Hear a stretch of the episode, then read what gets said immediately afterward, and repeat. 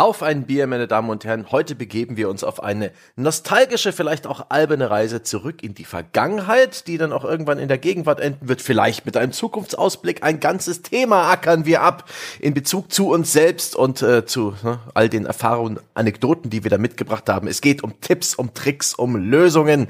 Und natürlich monologisiere ich das nicht ganz allein, euer Onkel Stange, sondern habe auch noch ein paar ähm, in der Tipps- und Tricks-Redaktion noch ein paar Leute eingestellt, und zwar den Dom Schott. Hallo, passend zum Thema begrüße ich euch nicht mit einem Rätsel, sondern mit einem mit einer Lösung und zwar die Nase. Hallo. okay. Und ähm, unser unser Fachmann für Cheatcodes aller Art Jochen Gebauer. Ich glaube, die Lösung heute ist den Dom stumm zu schalten. Ja, Ihr habt mich schon verausgabt im Chat vorher, aber es war noch was da. Ja, ist eigentlich wirklich klasse, wie wir es manchmal schaffen, auch um äh, 11 Uhr am Vormittag eine Kneipenstimmung sondergleichen herzustellen.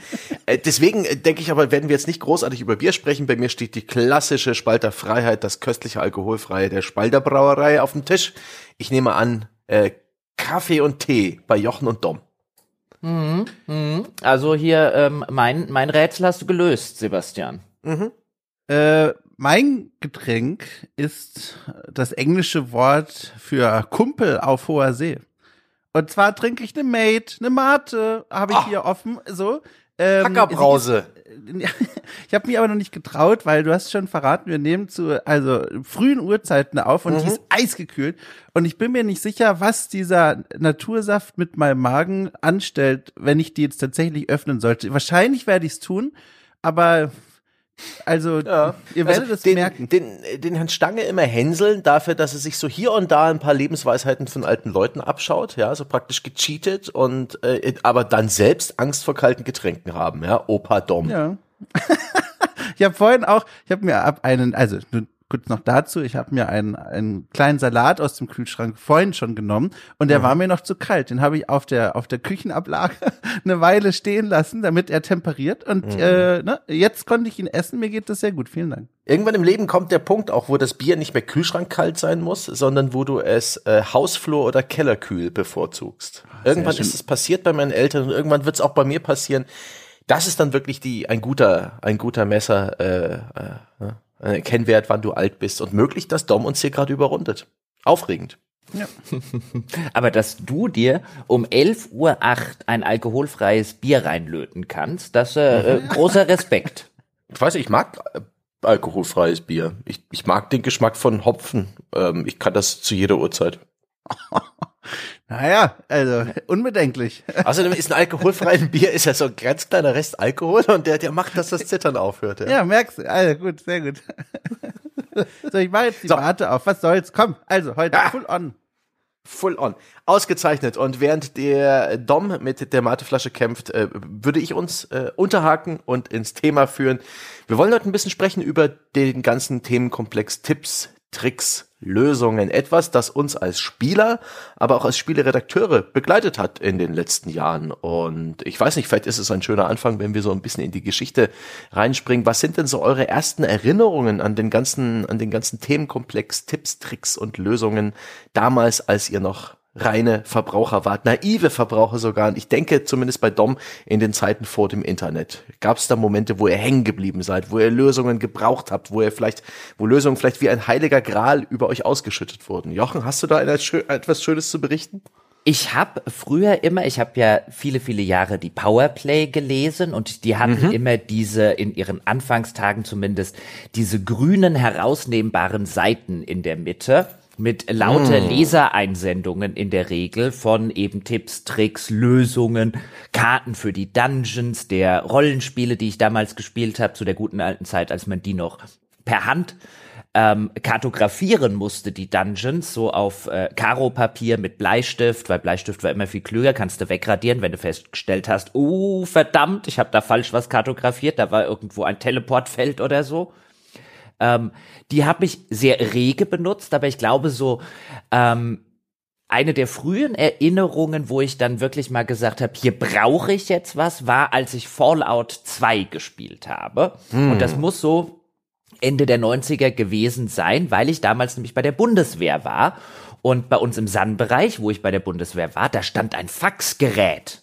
Mhm. Na, und das war so ungefähr noch so die Zeiten, wo ein Faxgerät etwas gewesen ist, was man in einem normalen Haushalt vielleicht nicht zu Hause rumstehen hatte. Und als das, ich will nicht sagen, der Gipfel der technischen Errungenschaft war, aber zumindest noch ähm, äh, halbwegs sinnvoll gewesen ist. Ich weiß, das steht wahrscheinlich bis heute noch in diesem SAN-Bereich und findet, findet rege Anwendung statt E-Mail. Mhm.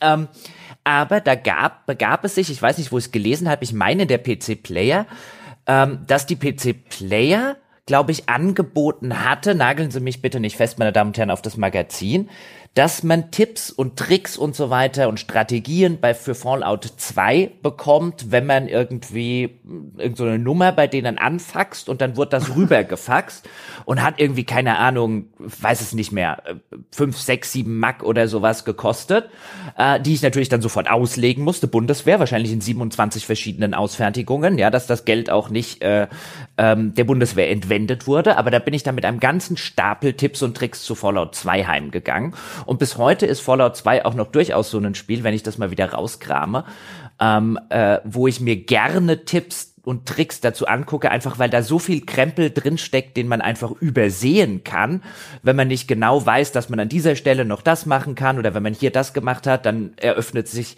später ein Weg äh, äh nach da vorne. Mhm. Und äh, bis heute muss ich sagen, spiele ich Spiele, je nach Spiel natürlich, gerne mit solchen ähm, kleineren und größeren Strategy Guides. Also ich brauche nicht die Lösungen für irgendwelche Hauptquests oder solche Geschichten, mhm. ähm, aber ich mache das bis heute ganz gerne, äh, dass ich mir so ein paar Sachen dann zumindest angucke, vielleicht so ein paar Checklisten, ähm, was in dem Gebiet, das ich gerade erkundet habe, alles so an Schätzen drin war, damit ich am Ende vielleicht gucken kann, ach guck mal, die drei Sachen, die habe ich noch nicht gefunden. Jetzt gehe ich noch mal zurück und suche danach. Hm. Hm, hm, hm. Mhm. Dom, wie ist es bei dir? Du bist ja noch ein paar Zacken jünger, auch wenn jetzt mhm. der, der kalte Salat schon an den Zähnen schmerzt. Du bist ja. ja. praktisch ein bisschen mehr äh, digital groß geworden und ich denke, dass der, der Themenkomplex Lösungen, der ist dir vielleicht ein bisschen anders begegnet als uns. Wie war denn das? Ich, ich hatte noch Glück, ich habe noch die schöne äh, Zeit der, der Heftchen und Bücher mitbekommen und tatsächlich Lösungsbücher als etwas kennengelernt als Kind, ähm, dass ich nicht gebraucht, sondern gewollt habe. Äh, mm. Ich erinnere mich zurück, die heilige Trinität meines äh, Kinderbuchregals waren die Lösungsbücher für Age of Empires 2, für Empire Earth und für Star Wars Episode 1, also eigentlich die drei besten Spiele der End-90er und Anfang 2000er. Und diese Bücher habe ich gelesen, quasi wie Romane, wie Fanfiction zu diesen Spielen, wenn ich gerade nicht in Reichweite des PCs war oder sein dürfte. Ich erinnere mich, meine Mutter ging damals, da war ich so 19 Jahre, also 9 neun oder zehn Jahre alt, richtig? nee, das klingt nämlich sonst direkt ganz anders, wenn ich 19 sage. Also neun oder zehn Jahre alt war ich. Da ging meine Mutter regelmäßig immer ins Fitnessstudio und ich habe mich dann immer mit so einem, äh, wie heißen denn die, mit so einem äh, Kohlenhydratriegel auf so ein Fahrrad draufgesetzt, aber nicht geradelt, sondern die Beine ausgestreckt, auf meine Mutter gewartet und das Lösungsbuch für eines dieser drei Spiele gelesen. Da waren immer so kleine äh, Bilder drin, Screenshots, die waren auch damals noch alle schwarz-weiß, erinnere ich mich. Und äh, ähm, dann wurde da auf Seiten, also wirklich, vor allem das Age of Empires 2 Buch kann man heute noch auf Amazon kaufen, habe ich gesehen, oder auch in jedem anderen Buchladen eurer Wahl. Ähm, das war ein richtig dicker Schinken. Also das ist schon so, also kommt schon ran an äh, die Geschichte der Römischen Republik Teil 1 von Mommsen oder so. Ist schon ein großes Ding. Und das habe ich wirklich gelesen wie so ein Roman. Und das war jahrelang die Hauptberührung für mich äh, für äh, mit dieser Welt der Lösung. Also wirklich quasi Verlängerung des Spiels, Literatur für die Freizeit. Hm, Verlängerung des Spiels, das ist sehr schön. Ich meine frühen Spielerfahrungen waren ohne Lösungen damals noch, weil es kein Internet gab und ich noch nicht so richtig Bescheid wusste, wo man das alles bekommt. Die ganz frühen Spiele, die ich ausprobiert habe, sowas wie ein äh, Alone in the Dark, was auch so ein bisschen brutal war, wo man oft gestorben ist, wo ich ein bisschen hilflos war, wo ich nicht wusste, wie es weitergeht. Prince of Persia, eine meiner frühesten Spielerlebnisse, wo es auch echt ein bisschen tricky ist, wie man aus diesem Labyrinth rausfindet.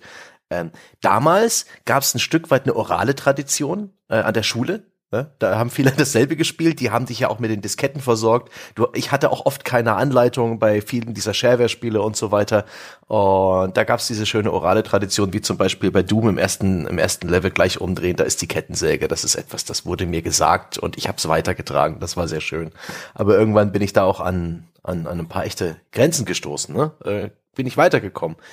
schönstes Beispiel das Werbespiel Crazy Circus der Sparkasse.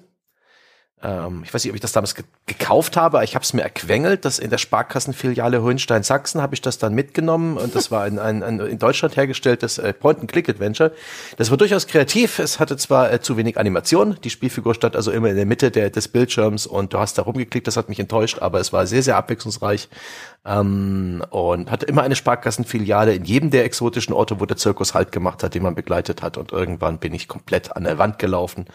Ne, und für ein Werbespiel. Damals war mir dann auch schon bekannt, dass es Lösungen gibt, so in den, in den Spielemagazinen und so weiter. Aber für ein Werbespiel gab es nichts. Da habe ich einen Brief an die Sparkasse geschrieben, an die Filiale. Und nach vielen Wochen wurde das auch an den Entwickler umgeleitet und ich habe eine mehrseitige äh, Antwort erhalten mit allen äh, Belangen dazu. Das war eine sehr, sehr schöne Erinnerung bis heute. Das hat mir geholfen, dieses Spiel durchzuspielen. Und das war wirklich toll. Aber, aber später dann, ich war ein großer Fan dieser ähm, Point-and-Click-Adventures. Ne? Die LucasArts Games, das ist mit mein, das ist der Urschleim, mit dem ich groß geworden bin. Das ist der Nähragar, auf dem sich meine Videospielleidenschaft äh, entwickelt hat. Da gab es dann irgendwann die fantastischen Bestseller-Games. Eine äh, Zeitschriftenausgabe mit diesen DVDs, die mit drin waren oder CDs damals, wo das Spiel drauf war und die Zeitschrift bestand auch gleich aus der dazu passenden Komplettlösung. Indiana Jones and the Fate of Atlantis, Monkey Island 2 und ähm, Day of the Tentacle und viele andere auch habe ich auf diesen Art und Weise kennengelernt. Ne? Ich habe das alles nicht zum Release gespielt, dank eisernem Vorhang äh, hat und und und langsamer, langsamer Hardware hat das alles Zeit gehabt bis dahin und ich stand dann sofort vor einem moralischen Dilemma. Monkey Island 1 habe ich noch ohne Lösung durchgespielt. Das hat Wochen gedauert. Da habe ich teilweise sogar mit meinem Pfarrer drüber gesprochen. Und jetzt habe ich da die Komplettlösung, ja. Und die sitzt da, ja, wie, wie die Schlange im, äh, im Paradies und versucht mich die ganze Zeit, lies mich. Ja? Muss nicht nachdenken, komm schon. Schau einfach rein. Und ich bin wirklich, ich habe da äh, einige emotionale Kämpfe hinter mir gehabt, auch so Selbstwertverlust, dass ich dann irgendwie, dass ich mir selber etwas beraube, wenn ich da jetzt reinschaue aber ich habe dann doch meistens sehr schnell reingeschaut. Und das war schon ein Gewissensbiss, der mich sehr früh begleitet hat, eigentlich bis heute. Ne, weil du bist ja kein True Gamer, wenn du eine Lösung ach, hast. Ach, ach, ja. Diese Leute, ja, die daheim sitzen, ja, bestimmt so einer ist bestimmt auch der André ja, der heute nicht da ist, weil er im Urlaub ist, ja, da können wir hemmungslos über ihn herziehen, ja, der sitzt bestimmt auch immer da, ja, also ich guck doch nicht in eine Lösung, ja, und wenn ich das hier, ja. wenn ich das hier, wenn das jetzt vier Wochen dauert, bis ich hier weitergekommen bin, aber ich guck doch nicht in eine Lösung rein, nein, ähm, und ganz ehrlich, ich bin bis heute irgendwie ein, ein Spieler, also erstens habe ich da 0,0 Selbstwert, äh, Verlust, wenn ich in eine Komplettlösung reinschaue. Ich genieße das übrigens auch äh, in der Hinsicht ganz, ganz gut, dass ich äh, oder dass wir jetzt Spiele zum Release spielen und nicht mehr wie früher ähm, Spiele mhm. vor dem Release spielen. Ähm, denn wenn man irgendwo mal hängen bleibt, kann man jetzt einfach ganz kurz in eine Lösung reinschauen, die es natürlich noch nicht gibt, wenn man das Spiel vor dem eigentlichen Erscheinungstermin mit mhm. einem Testmuster spielt. Und es gibt Spiele, durchaus, da sage ich, boah, das will ich selber rausfinden. Zuletzt vielleicht bei einem mhm. Octopath Traveler 2, wenn mich der, wenn mich der Boss beim ersten Mal ähm, wenn der komplett den, den Boden mit mir gewischt hat, dann sitze ich so da und sage, oh, okay, alles klar, jetzt weiß ich halbwegs, wie du funktionierst, Kerl. Jetzt wollen wir doch mal sehen, wer hier mit wem den Boden wischt. Ähm, aber das kommt total auf das Spiel und auf die Situationen an. Es gibt jetzt genug äh, Spiele, bei denen habe ich überhaupt keine Hemmung, mal ganz kurz zu gucken, was die richtige Lösung ist, weil ich weiß, dass mir das Rausfinden der richtigen Lösung keinen Spaß machen wird. Und dann hm. kann ich das einfach abkürzen. Ein schönes Beispiel hatte ich jetzt neulich bei Jedi Survivor. Da gibt es manche dieser Kletter- und Sprungpassagen im Spiel, bei denen sozusagen der Weg, wie es weitergeht, ein bisschen versteckt ist. Und ähm, was? Das gibt's heutzutage ins Spiel? Da ist doch überall die weiße Vogelscheiße. Ja, also nicht, nicht, nicht besonders. Da werden jetzt bestimmt auch einige sagen, boah, wo, wo hatten der Jochen da bei den Kletter- und Sprungpassagen gehongen? Ja, vielleicht bin ich da manchmal auch ein bisschen blind. Aber da gab's so ein paar, so zwei oder drei Passagen im Laufe des Spiels, wo ich da rumgehongen bin, ähm, an irgendeinem, so an irgendeinem so Gerüst oder so. Und ich so, hä, wo soll es denn hier weitergehen? Hä, wo soll es denn da weitergehen? Ich find's nicht. F äh, fünf Minuten hin und her geklettert, hin und her gesprungen. Kann ich den Sprung schaffen? Nee, den schaffe ich auch nicht. Und dann gucke ich einfach in so eine Lösung rein, dann stelle ich fest, äh, du Vollidiot, da drüben geht's ja auch noch weiter, da hast du gar nicht hingeguckt. Das ist übrigens voll geil. Das ist ja äh, damals bei den Tomb Raider Spielen mit äh, das der Kern des Problems im Spiel gewesen. Wo gehst du hin? Von wo springst du nach wo? Da gab es doch keine äh, gelben Markierungen oder diese weißen Vogelkackeflecken, die dir praktisch das komplette Klettern abgenommen haben. Das war damals noch Inhalt vieler Komplettlösungen. Von wo man nach wo springt, mit welchem Move. Witzig.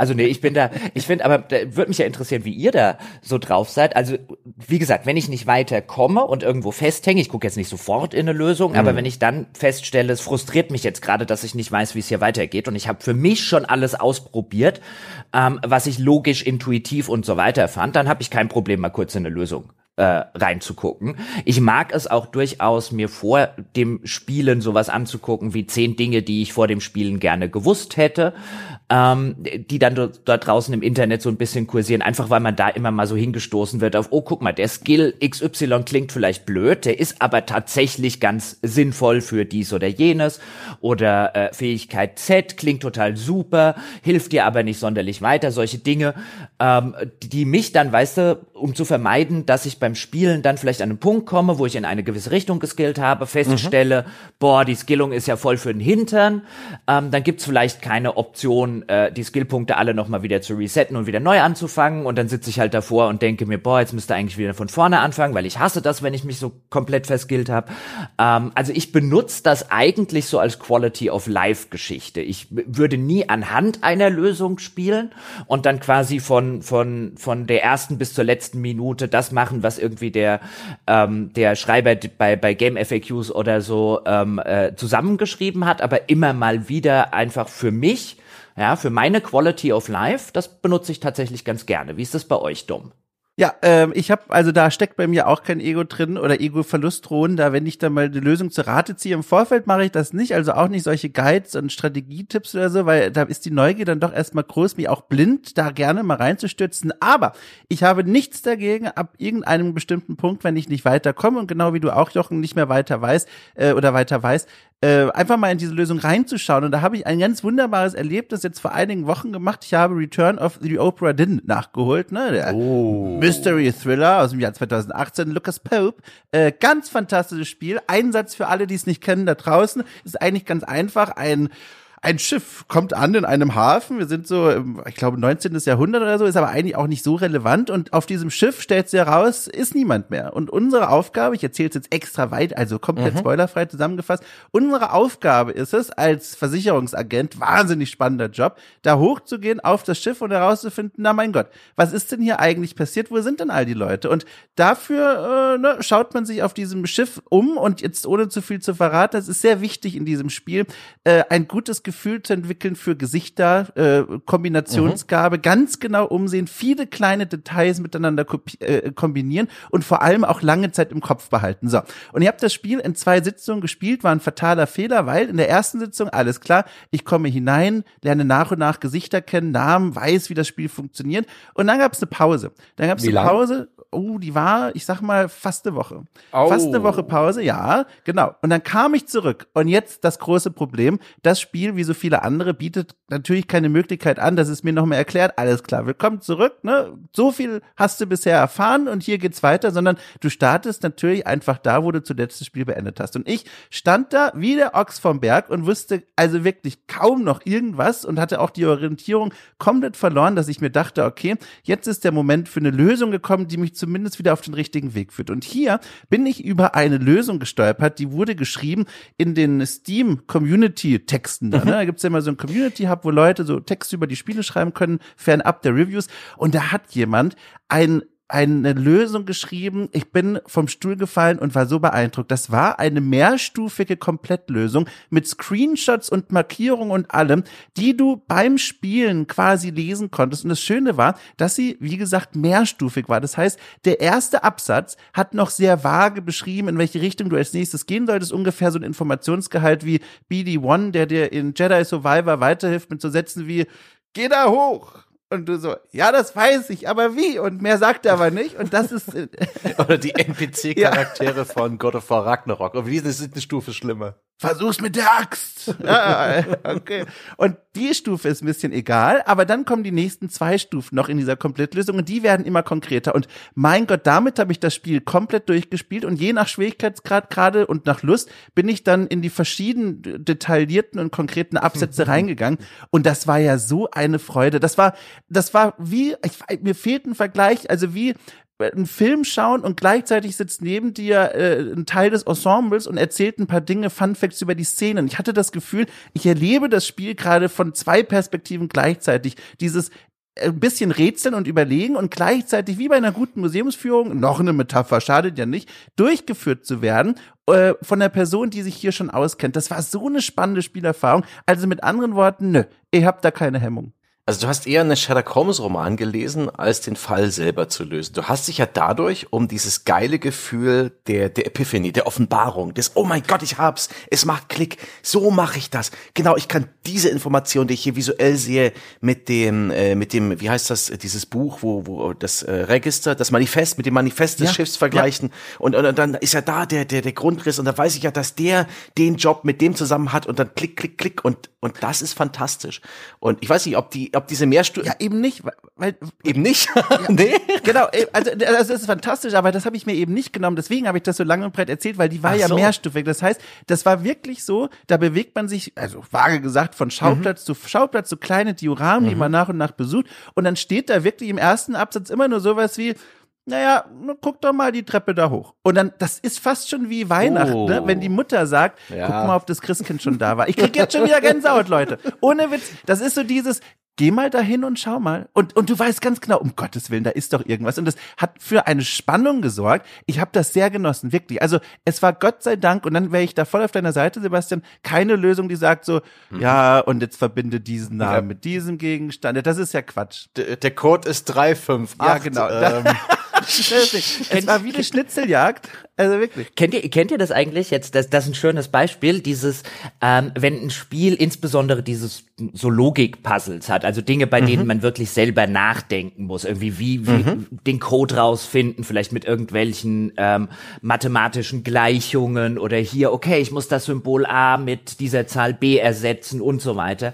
Und wenn ich da einmal nicht weiterkomme und in eine Lösung reingucke, dann geht's mir zumindest so, dass ab danach, ab da sind sozusagen, ist ist, ist, ist, meine, ist meine Verteidigung vollständig gefallen und dann, dann tendiere ich voll dazu, ab da bei jedem weiteren Rätsel dann zu sagen, ah nee, komm, guck's doch noch mal wieder rein. Und dann muss ich aufpassen wie ein Lux, wenn ich die Sache, so, Sorte Spiel spiele, dass ich echt mich zusammenreiße und sage, nee, das tüftelst du jetzt selber aus, weil wenn ich dort einmal reingucke, das ist bei der Sorte Spiel, ist das bei mir voll das, keine Ahnung, das Heroin der Spielelösungen. Ja, dann hänge ich mhm. sofort an der Nadel.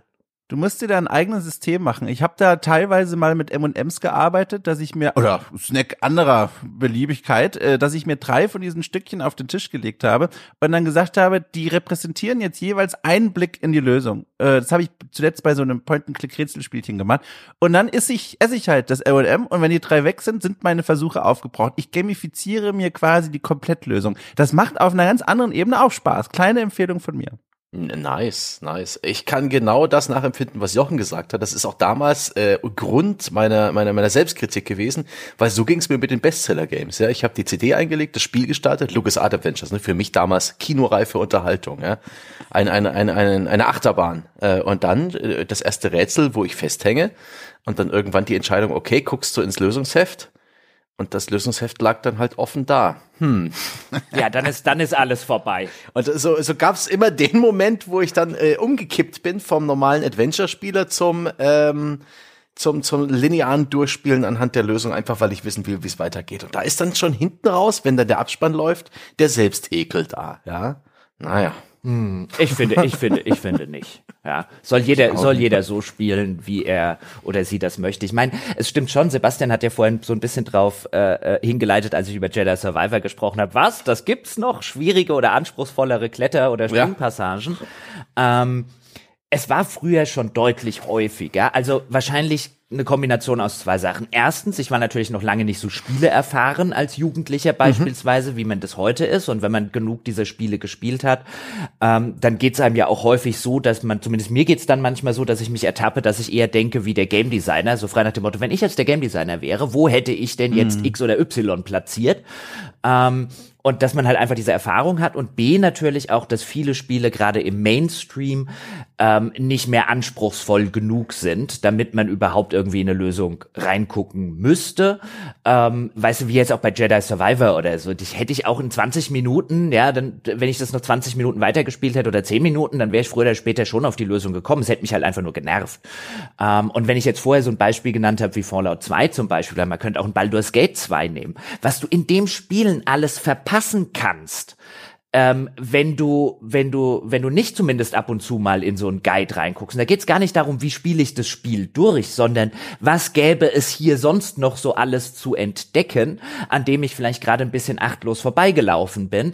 Äh, und da war so viel Zeug drin, dass man das heute mit beim Mainstream kaum noch vergleichen kann. Klar, bei so einem Jedi mhm. Survivor oder so, dann kann ich hier mal sammelbares Objekt Y liegen lassen oder Kiste mit irgendeiner kosmetischen Belohnung X.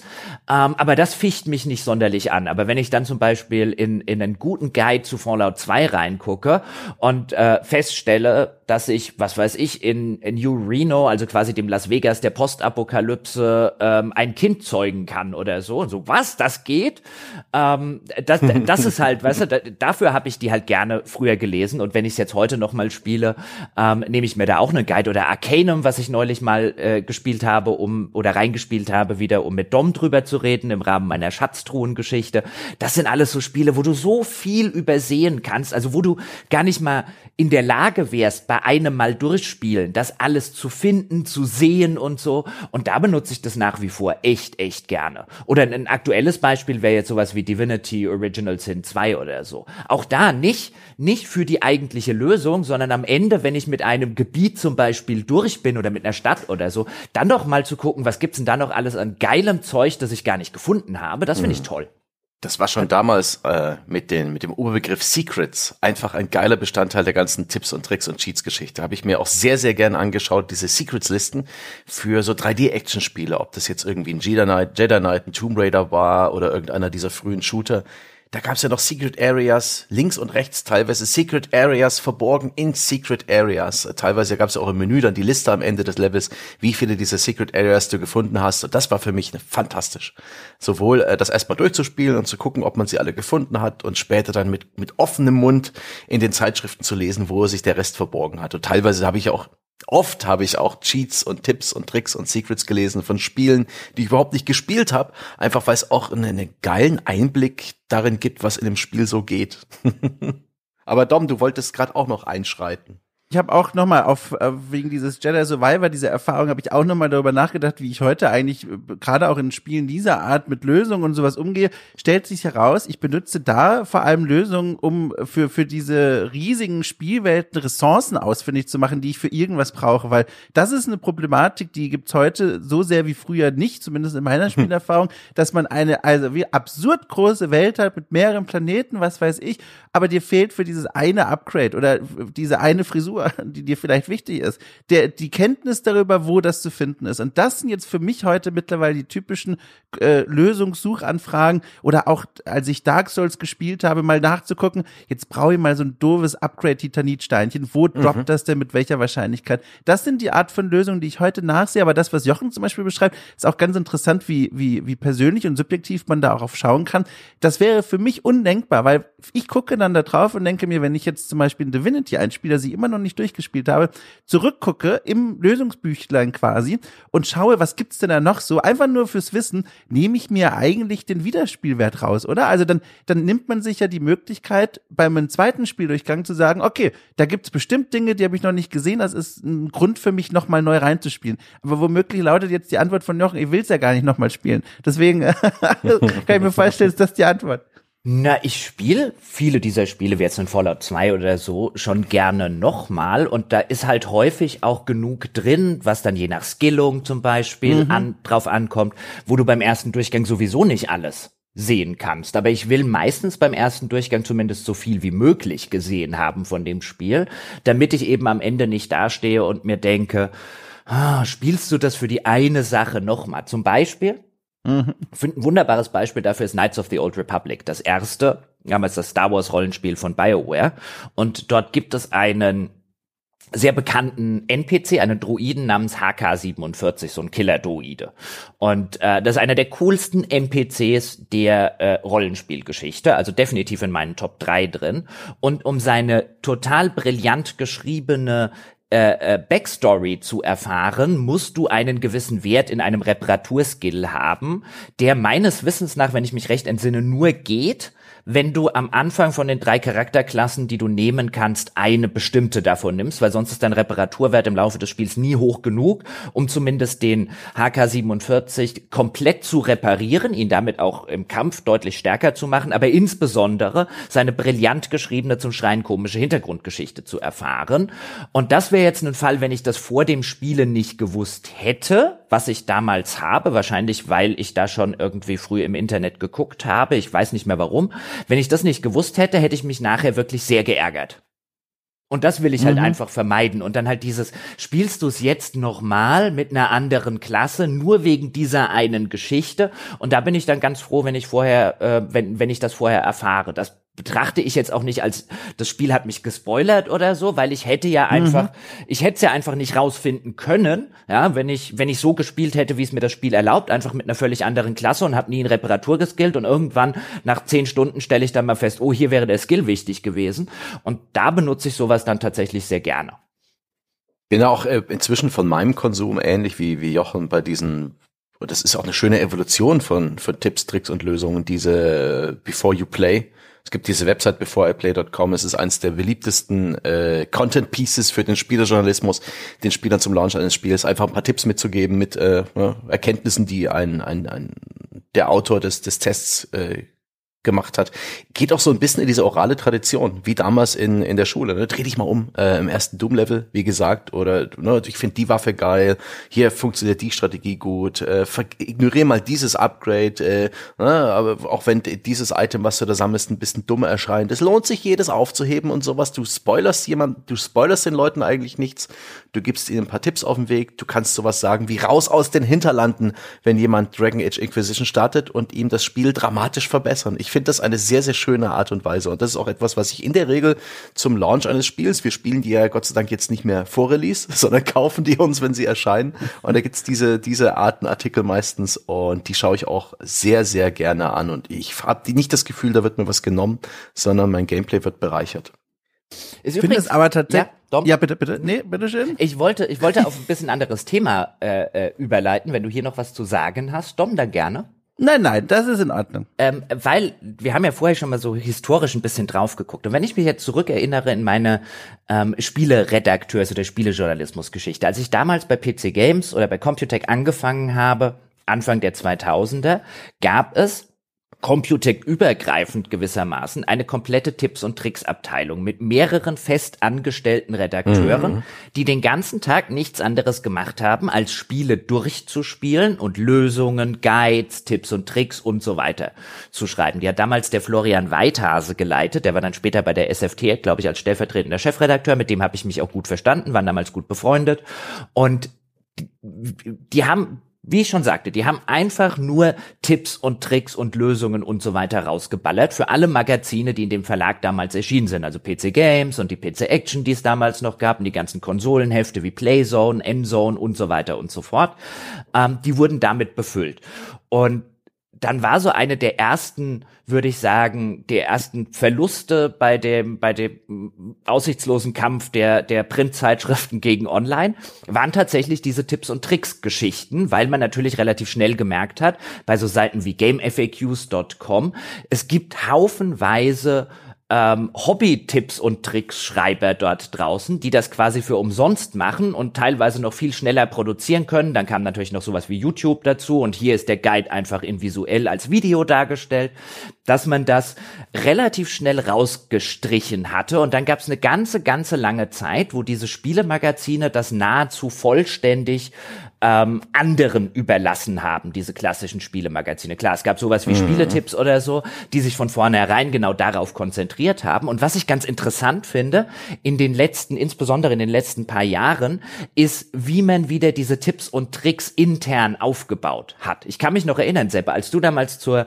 zur GameStar gekommen bist, haben wir uns irgendwie mit Tipps und Tricks rumgemacht? Nee, nee, ich bin 2006 dazugekommen. Da gab es schon die Tipps und Tricks Redaktion nicht mehr. Ich habe damals Nee, bei bei bei Computech jetzt, aber später bei der GameStar. Ah, bei der GameStar. Sorry, das war 2013. Ähm, nee, nee nein, nee. nein, nein, nein, nein, nein, äh, äh, äh, nicht bei der nee. damals nicht. 2013 waren Tipps tot. Ja, genau. Da, also für diese Magazine. Und heute gucke ich zum Beispiel auf eine GameStar und jetzt produzieren die wieder extrem viele, insbesondere im Vergleich zu früher, Tipps und Tricks, wahrscheinlich, weil die halt bei Google extrem gut performen. Mhm. Und jetzt sagen diese Magazine, jetzt hätten wir auch gerne was von dem Klickkuchen ab. Und wenn ich hier einfach mal drüber gucke bei der GameStar in der Übersichtsseite, da ist das auch genau das, worüber wir gerade gesprochen haben. Also diese ganzen sammelbaren Sachen. Auch hier gibt's mhm. zum Beispiel Hogwarts Legacy, nehme ich jetzt als Beispiel. Hier gibt's dann sowas wie neun Dinge, die ich gerne vor Spielstart gewusst hätte, was ich dann gerne mal lese. Aber es gibt natürlich auch die Fundorte der ganzen Handbuchseiten, die dort durch die Spielwelt wabern. Es gibt natürlich, äh, wie man die, die Augentruhen, wie sie heißen, also bestimmte Truhenart, wie man die aufmacht, ähm, alle der 30 Statuen, die es in der Spielwelt gibt und, und, und, die, die verschiedenen Türrätsel, so Symbolrätsel, ähm, Guide mhm. mit Bildern. Und das wird mittlerweile produziert wieder, weil man eben sagt, das ist das, was die Leute heutzutage über Spiele wissen wollen. Und es ist ganz interessant, wie viele Content-Beiträge jetzt zum Beispiel in der GameStar, und ich meine das überhaupt nicht als, als Angriff oder sowas, sie werden wissen, warum sie das tun, aber wie viele Content-Beiträge, die zum Beispiel zu Hogwarts Legacy haben, einfach nur mit Lösungshilfen, äh, insbesondere mhm. was sammelbare Geschichten angeht, und wie wenig sie im Vergleich dazu, insbesondere noch ohne Plus-Mitgliedschaft, wie wenig Spiele sie noch testen. Also dieses Verschieben weg von, wir testen Spiele, wir haben Vorschauberichte, was noch damals, als wir noch bei der GameStar waren, selber, was noch absolut mhm. zu 99,5 Prozent das Hauptaugenmerk dieses Magazins war, sowohl in Print als auch in Online, ist, hat sich jetzt komplett wegverschoben. News natürlich auf der einen Seite, aber jetzt kommen plötzlich diese Lösungen und Guides mhm. mit, mit Vollpower zurück. Das finde ich total interessant es kommt noch ein bisschen auf die Perspektive an, weil äh, die, die ich da drauf habe, die, die zeichnet noch ein bisschen anderes Bild, nämlich bei meiner allerersten Station äh, in, in, der, in der Welt des Spielejournalismus festangestellt bei einer Seite namens Gamona,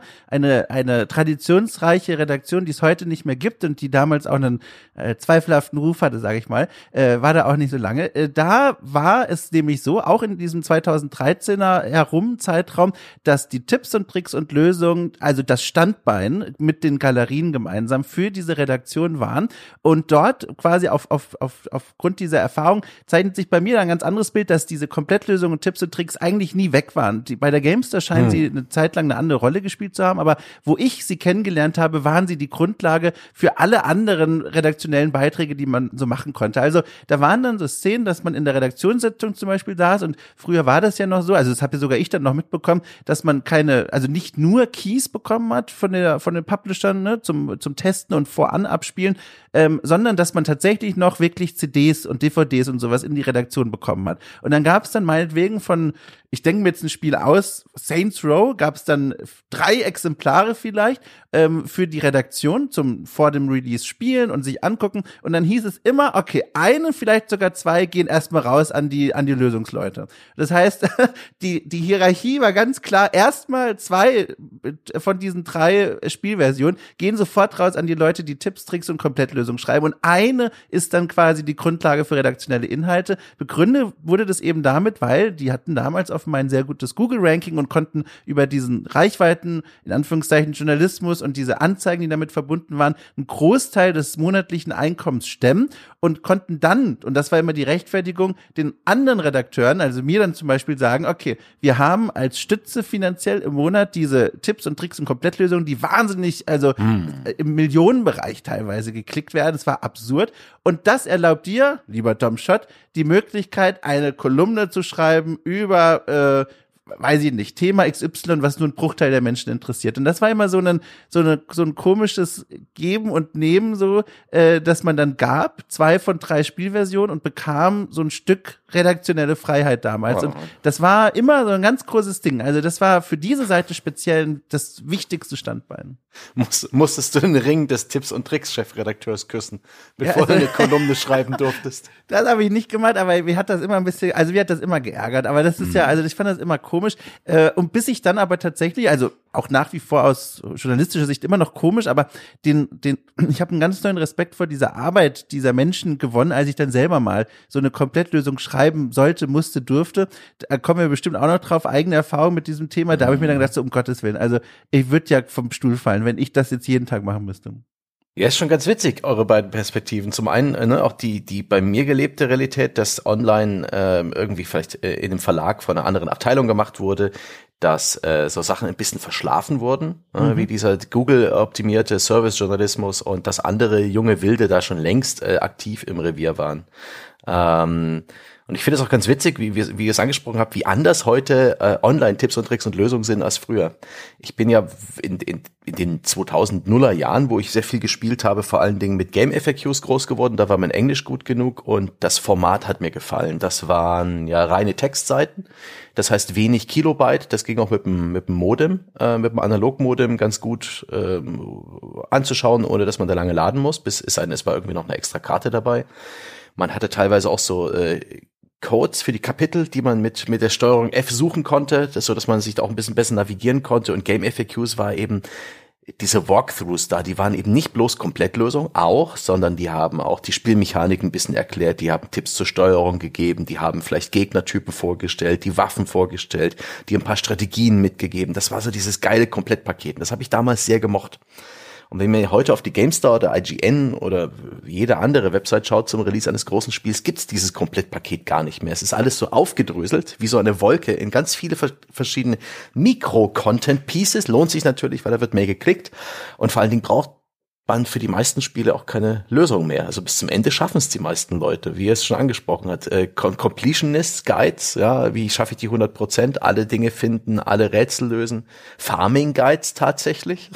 Wo ist dieses verfickte Item, was ich brauche, um meine Waffe zu upgraden und so weiter. Das finde ich total interessant, wie das jetzt sich, sich gewandelt hat. Und hier geht ein erhobener Zeigefinger, der tadelnd in die Höhe äh, ragt an äh, insbesondere IGN, die zum Release des Spiels gleich ein Walkthrough haben mit Kapitelliste.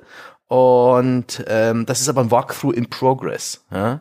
Dann sind vielleicht die ersten vier Kapitel bereits mit Text und Bildern versehen, aber die anderen Kapitel sind bereits natürlich als allererstes schon als Links angelegt, so dass ich von Google auf ja. eine leere Walkthrough-Seite geleitet werde. Das ist mir schon oft passiert und das ist ähm, das ist Arschlochverhalten. Ich verstehe, warum es gemacht wird, aber ähm, das ist für mich ein Grund, äh, die, die, IG, die IGN-Walkthroughs vielleicht dann doch manchmal absichtlich zu meiden, wenn ich da irgendwie mal ein Problem habe mit einem Bossgegner oder sowas. Schweine. es ist ja auch, es ist ja auch tatsächlich, würde ich jetzt sagen, eine, eine gewisse Handwerkskunst, gute Tipps, Tricks, Lösungen und so weiter zu schreiben. Ich kann mich noch dran erinnern, als ich mhm. damals aufgehört habe bei der PC Games, um wieder studieren zu gehen. Wollte ich natürlich nebenbei beim Studium ein paar Mark verdienen und tatsächlich richtig gut verdient hat man damals, wenn man für die PC Games, gut, hat jetzt geholfen, dass ich befreundet war mit dem Leiter der Abteilung, Tipps und Tricks geschrieben hat oder gar Lösungen geschrieben hat, weil das war die goldene alte Ära, wo man nach Seiten bezahlt wurde und ich glaube, ich habe mhm. damals 150 Mark pro Seite gekriegt und jetzt kann man sich vorstellen, wenn ich zehn Seiten äh, Lösungen oder, oder Guides oder sonst was gehabt habe. Das war richtig ordentlich Asche für einen Studenten damals. Und dann habe ich für den Flo und seine Abteilung einige Sachen geschrieben, unter anderem Knights of the Old Republic. Ich habe auch zu SimCity 4 kam damals raus ähm, relativ mm. äh, äh, intensiv was gemacht. Und das war wirklich aber auch noch die Zeit, wo Internet und alles in den Kinderschuhen äh, äh, steckte. Und dann, bei, ich weiß noch, bei SimCity damals habe ich mir das offizielle Lösungsbuch gekauft und habe dann mit dem gearbeitet. Ich habe das nicht abgeschrieben, das will ich damit nicht sagen, sondern ich habe sozusagen das benutzt, um dann äh, oder mit benutzt, um beim Spielen ähm, halt auch äh, Sachen vielleicht zu merken, die ich ansonsten übersehen hätte und so weiter. Und das, das konnte man damals echt sehr, sehr schön und sehr, sehr gut machen. Aber ich weiß auch noch, der Flo hat extrem viel Wert drauf gelegt, dass das Gute ähm, Strategien und Lösungen und so hm. weiter waren und wie das Ganze auch geschrieben wurde, also das ganze Handwerk, was dahinter stand, dass da die Formulierungen nicht missverständlich hätten sein können, dass die Bilder sehr, sehr klar waren, die es dazu gab und, und, und, und, und. Also so richtig journalistisches Handwerk, was dort drin steckte. Und das ist im Laufe der Jahre natürlich ein bisschen, würde ich sagen, verloren gegangen. Es gibt dort draußen natürlich immer noch Leute, die das sehr, sehr gut machen. Ähm, es gab viele, viele Jahre hinweg bei den alten Konsolenspielen einen bei, bei Game FAQs, der hat das einfach absolut brillant äh, wie ich finde, äh, gemacht. Ähm, und das, das nur aus Spaß an der, an der Freude und teilweise 100 mhm. Seiten oder noch länger pro, pro Spiel. Aber was mir auch immer mal wieder jetzt etwas säuerlicher aufstößt, ist, du gehst dann für irgendwas auf irgendeine Seite, für ein sammelbares Objekt oder sonst irgendwelche Geschichten oder guckst dir ein YouTube-Video dazu an und stellst dann plötzlich fest, wie, wie nicht gut das gemacht ist. So ein, der Screenshot mhm. hier hilft mir überhaupt keinen Millimeter weiter oder das Video. Mach doch bitte mal die Karte auf, damit ich sehe, wo du in der Spielwelt bist und, und, und. Mhm. Also so, so, so Basics, die gehen da natürlich ein bisschen, bisschen verloren, weil klar, das wird halt so ein, auch bei Redaktionen eher so ein Abfall Produkt des eigentlichen Tests sein.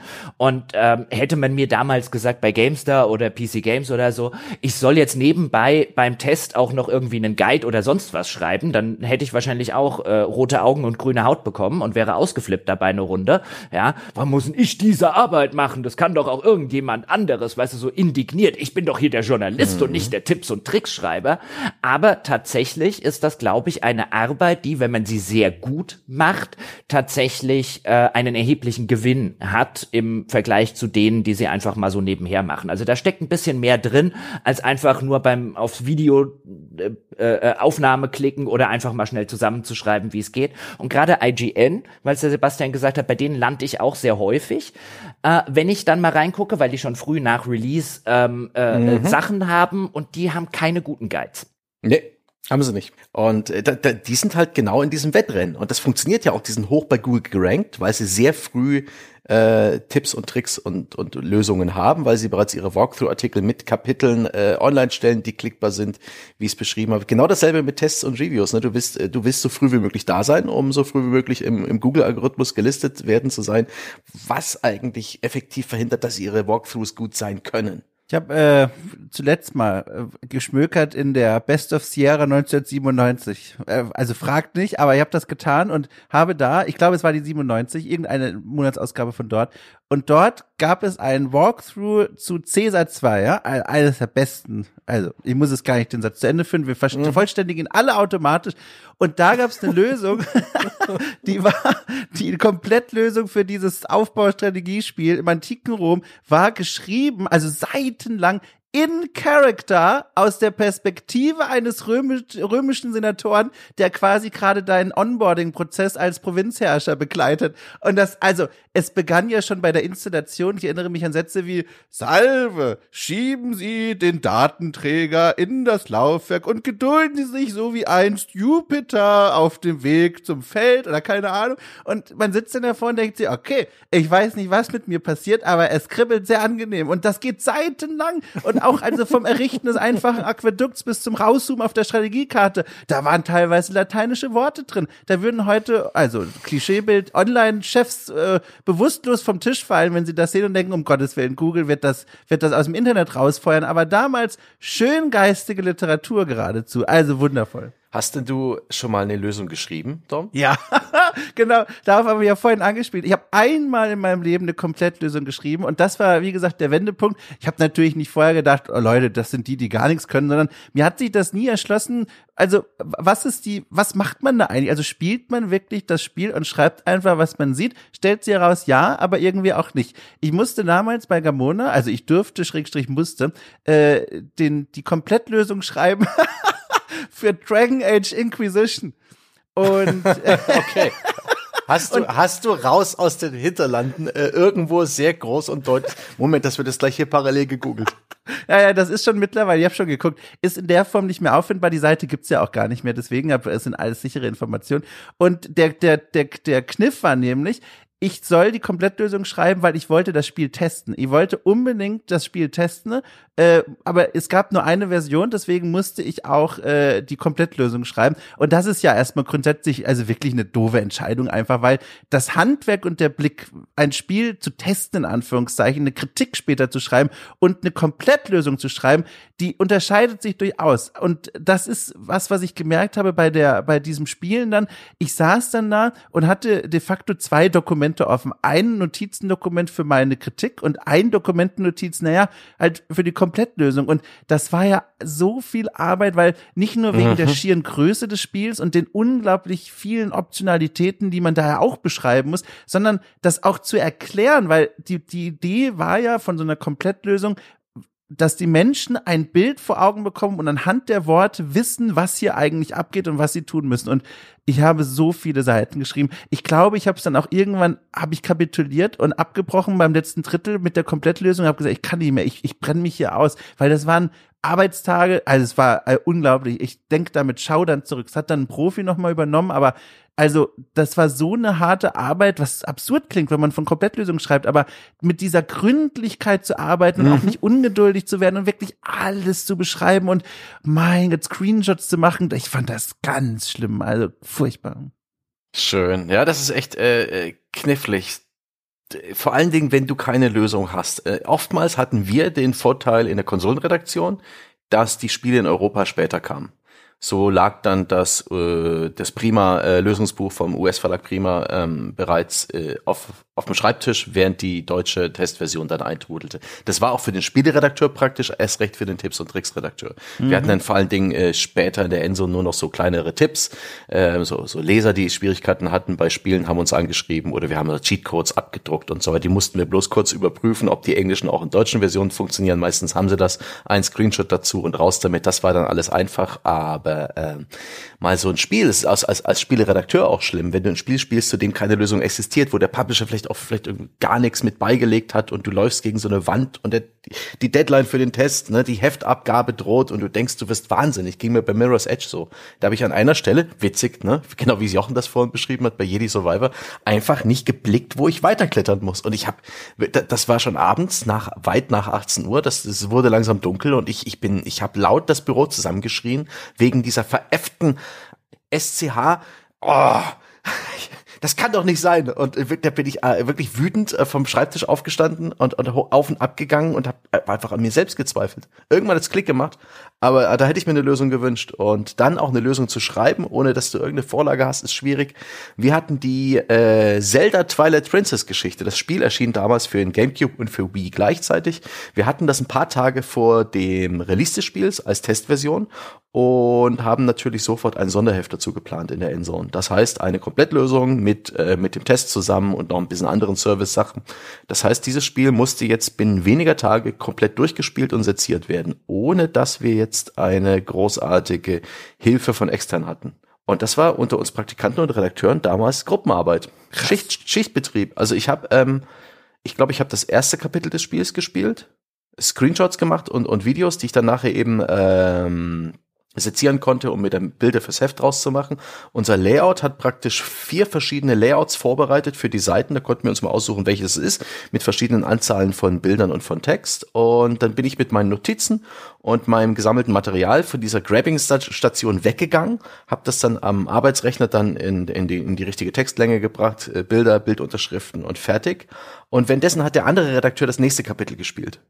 Und ich war dann irgendwie bei Kapitel 4 wieder dran oder 5. Ich glaube, ich habe sogar den Bossgegner Ganondorf besiegt, aber große Teile des Spiels überhaupt nicht zu Gesicht bekommen.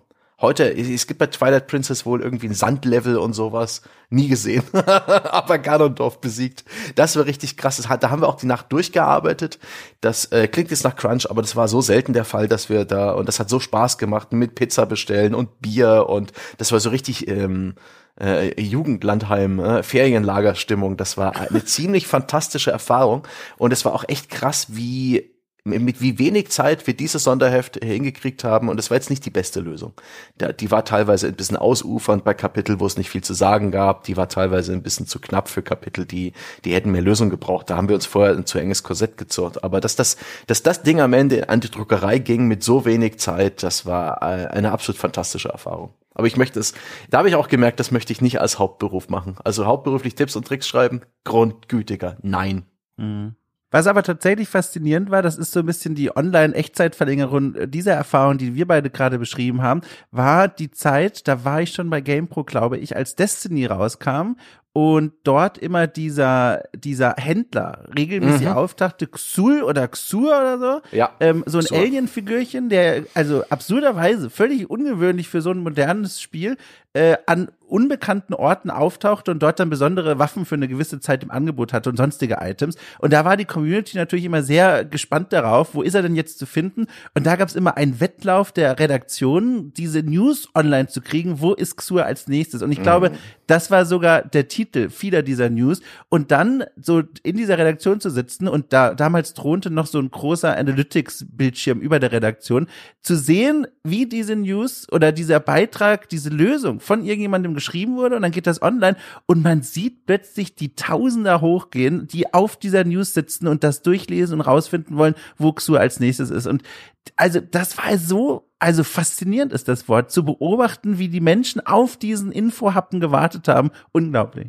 Ja. ja. Beim, beim selberschreiben, das habe ich natürlich schon häufiger mal erzählt, fällt mir natürlich aber an dieser Stelle immer wieder das Skyrim-Sonderheft für die, für die GameStar äh, ein, bevor ich dort fest angefangen habe.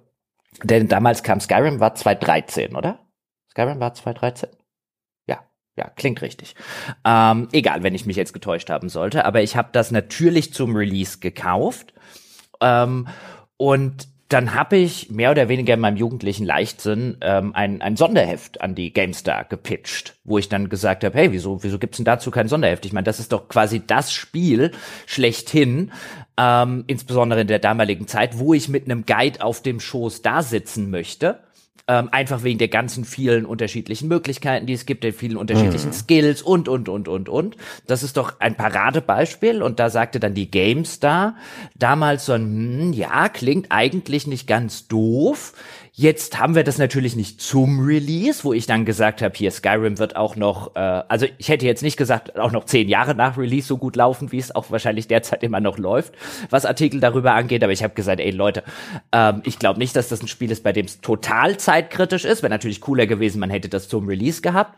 Und dann haben die eine sehr, sehr enge Deadline gesetzt, weil sie es halt so schnell wie möglich haben wollten. Und dann habe ich wirklich, glaube ich, eine, in, einer, in einer Woche mehr oder weniger das fast das komplette Heft zusammengeschrieben. äh, und es war gruseligst. Es war die schlimmste Arbeit, die ich jemals in meinem Leben gemacht habe. Also ich bin morgens aufgestanden, habe Skyrim gemacht, bin abends mit Skyrim ins Bett gegangen, ich habe nachts von Skyrim geträumt. Ähm, das Heft, das man so in dieser Urfassung nicht mehr bekommen kann, für den Fall, dass es der ein oder andere gerne möchte, weil sie irgendwann mal eine überarbeitete Version davon rausgebracht haben, mit der ich nichts mehr zu tun hatte.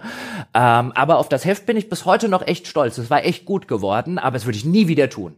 Hat sich auch finanziell echt gelohnt. Also es war echt viel Geld für eine Woche Arbeit, aber diese Woche Arbeit würde ich mir nie wieder antun wollen. Das war der Horror, der blanke Horror.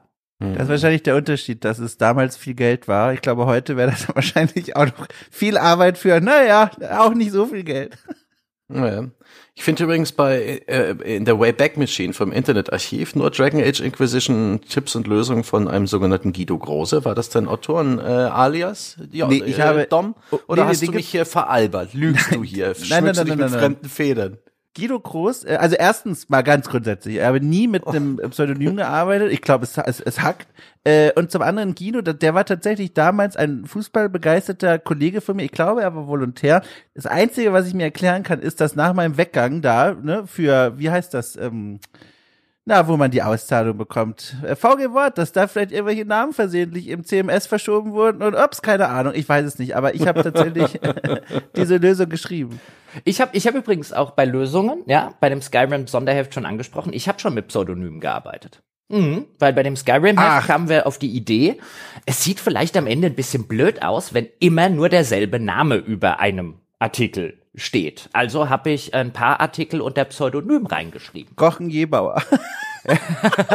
Nein, ich habe tatsächlich, hab tatsächlich alte äh, äh, Verwandte, die ich teilweise gar nicht mehr gekannt habe. Also Ahnen nee. habe ich verwendet, doch. Da, da schreibt der Julius Kohler zum Beispiel, das weiß ich noch, weil Kohler war, glaube ich, der ähm, Geburtsname meiner Oma und der Onkel Julius, zu dem meine Mutter Onkel Julius sagt, auch schon längst gestorben, war ihr Onkel.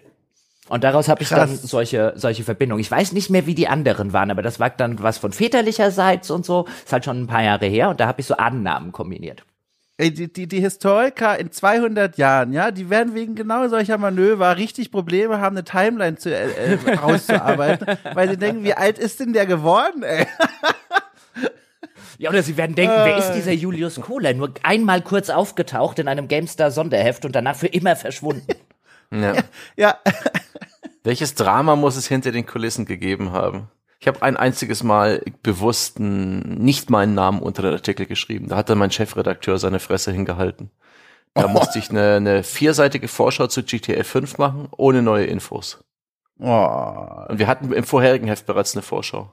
Ja, aber, aber du, aber, warte mal, Sebastian, das verstehe ich nicht. Aber du bist doch dafür da, dass, dass der, der Chefredakteur nicht sein Gesicht hinhalten muss. ja, aber ich in dem Fall gesagt, ja, aber ich hatte halt einen weichen Chefredakteur, ich weiß es nicht mehr, aber das war, da habe ich gesagt, ja, ich, ich habe es halt anders gemacht. Ich habe keinen Text geschrieben, sondern lauter so so ne, so Schmöker, kleine Extrakästen und Bubbles und so Fun Facts zu GTA. Aber es gab keine neuen Screenshots. Ich glaube, es ist eine Handvoll neuer Screenshots und exakt keine neuen Infos und das war äh, Spekulation und sowas. Also ich habe mir schon irgendwas ausgedacht, aber es war so ja, schlimmer war nur noch damals, als der, der Jochen Gebauer, mein Chefredakteur, gesagt hat, hier schreibt doch mal was über das neue Mass Effect. Da gab es jetzt hier einen Artikel drüber und ich kannte die Reihe nicht. Der Artikel war extrem nichtssagend und, ähm, äh, und was ich dann geschrieben habe, kam völlig rot beschmiert vom Jochen zurück. Und es war irritierend für uns alle. Sehr gut. Rot beschmiert, ja. So despektierlich äußerst du dich über meine fantastischen Korrekturen. Oh. Ja, Zitat, das muss ein Redakteur können. Ja. Ah, dann, bin ich dann, in die, dann, bin ich dann, dann bin ich dann in die Videoredaktion geflohen. Nein, das ist natürlich auch Vergangenheitsverzerrung. Alles schön. Sehr gut funktioniert uh. damals. Ja, ah, das war schon schön. Es war dann bei in meiner Erinnerung halt schon eher so eine lästige Pflicht. Ne? Äh, am Ende des Hefts, das immer zu, äh, zuerst an die Druckerei ging, befanden sich so die Tipps und Tricks und die Cheat-Seiten und das wurde dann immer relativ früh angegangen. Aber da, da steckte keine Mühe mehr drin. Aber jetzt muss ich noch mal kurz zurückkommen, Seppe.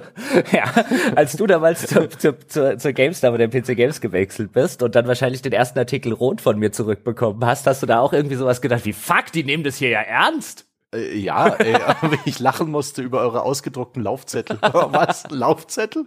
Wie bei der Bundeswehr? Es gab Spinnen Laufzettel? Ja. ja. Es gab, äh, das hat mich tatsächlich auch gewundert, als ich dort angefangen habe. Also, meine Damen und Herren, kurz zu erklären, ein Laufzettel in einer Redaktion ist etwas, ähm, wo jetzt zum Beispiel der äh, Redakteur, der jetzt ein Spiel bekommt, um es zu testen. Und dann schreibt er den Spielenamen und den Redakteursnamen auf so einen Vordruck, äh, den Laufzettel.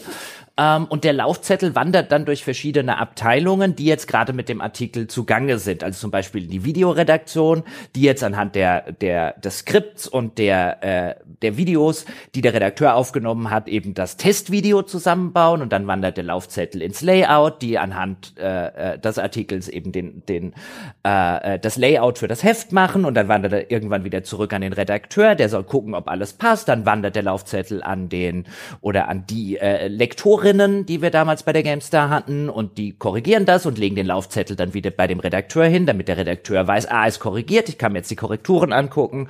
Und ich war auch völlig baff, dass die GameStar Laufzettel benutzt. Also selbst Anfang der 2000er bei Computech haben wir keine Laufzettel benutzt. Abgefahren. Aber das, das war ja. eine gute alte Printschule. Hier wird das mit Laufzetteln gemacht.